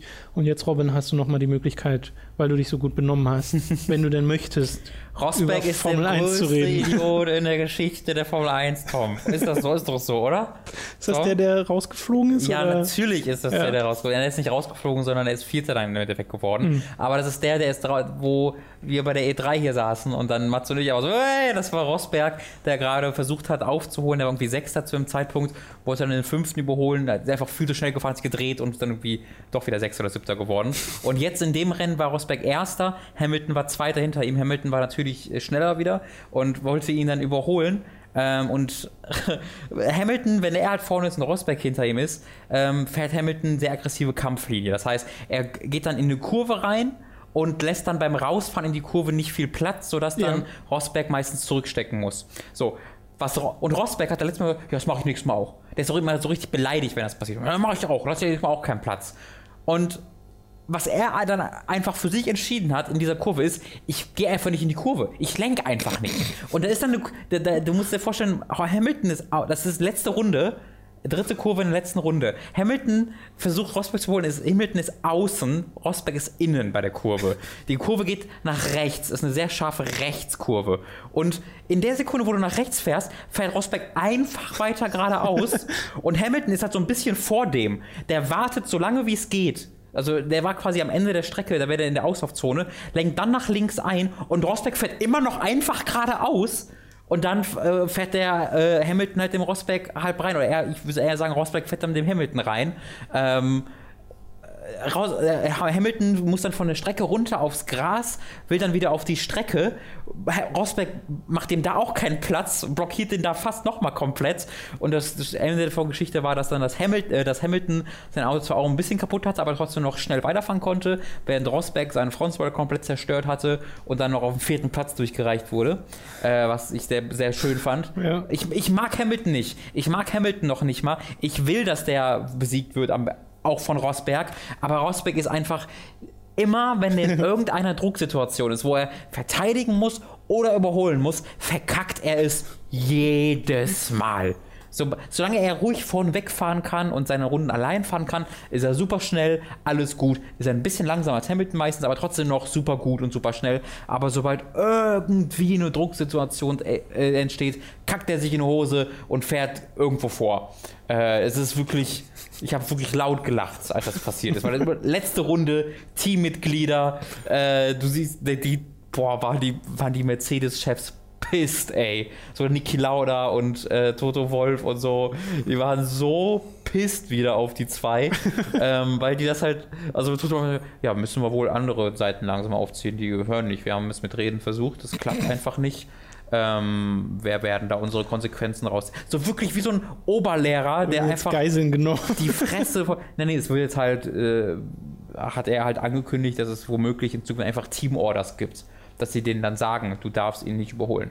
Ach so. So, dass sie das denen verbieten. Mhm. Ähm, und das war halt, das wird halt viel gemacht unter Team, in, in, innerhalb der Teams. Und Mercedes war das eine Team, was es nie gemacht hat. Seit drei Jahren nicht. Und das haben sie wahnsinnig viel Respekt von allen für verdient. Und Rosberg und Hamilton verkacken es halt, indem sie das halt nicht respektieren, dass sie das dürfen und dann vernünftig miteinander racen, sondern indem es immer wieder, wenn sie kämpfen, in Unfällen endet.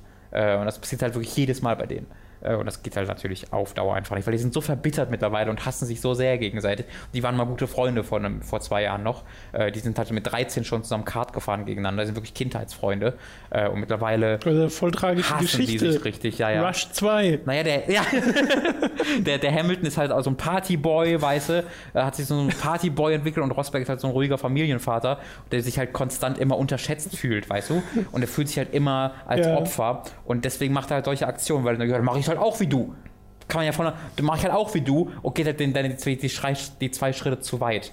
Ähm, boah, das ist doch so unangenehm, wenn die irgendwie dann im, in, Presse, in den Pressekonferenzen äh, zusammensitzen, weil Rosberg immer so passiv-aggressiv ist und was sie sitzen irgendwie fragen so, und was glaubst du, was könnt ihr machen, damit äh, ähm, keine Unfälle passieren, wird der Rosberg gefragt, oh, ist schon ein halbes Jahr her oder sowas. So, ja, ich glaube, wir können alle unseren Teil tun. Lewis kann halt seinen Teil tun, indem er auch vorsichtig fährt und äh, keine Crashes provoziert. Macht er ja ab und zu. Und die gucken sich dabei nie an. Weißt du, die gucken dabei einfach immer nur geradeaus und es ist so, oh Gott, ist das unangenehm. Das Geile ist aber, der Vettel, der die letzten Jahre immer gewonnen hat, der, ist, der hat halt schon vier WMs hintereinander gewonnen, der ist so mega entspannt. Der sitzt immer grinsend daneben und wirft dann so einzelne Spitzen rein. Das ist so geil. Es gab mal eine Pressekonferenz, da war Hamilton Zweiter, Rosberg Erster nach dem Qualifying, beide wieder so kein Wort miteinander, kein, nicht miteinander angesprochen und äh, Vettel sitzt so grinsend daneben und denkt so, und was, denkst du, was kannst du machen? So, ja, ich hoffe, die beiden crashen sich raus. Oder wollt ihr, wollt ihr euch vielleicht so rauscrashen, dass ich an euch vorbeifahren kann? Und und die beiden gucken nur geradeaus und ignorieren den so gut es geht. Und Vettel, nicht? Nee? Ja, nee, dann wohl werde ich wohl Dritter. So nach dem Motto, das ist so lustig. Deswegen guckst du das. Der trollt die so lustig. Ja, das ist hervorragend. Naja, das war äh, die, waren die Formel 1 News dieser Woche. Sehr schön. Ein bisschen Seifenopen-Drama. ja, wirklich. Seifenopern-Drama, wollte ich sagen. Geht tatsächlich sehr zur Sache da gab auch Formel E, ist eine sehr lustige Geschichte, aber das war jetzt, äh, reicht jetzt erstmal. Dafür ein neuer Podcast ja. irgendwann mal. Äh, ja. Das soll wie gesagt, wir werden sein. demnächst unseren Motorsport-Podcast starten. ja, da müssen wir auch anfangen, NASCAR und so zu gucken, um ein bisschen Diversität reinzubringen. okay, bis nächste Woche. Tschüss. Tschüss.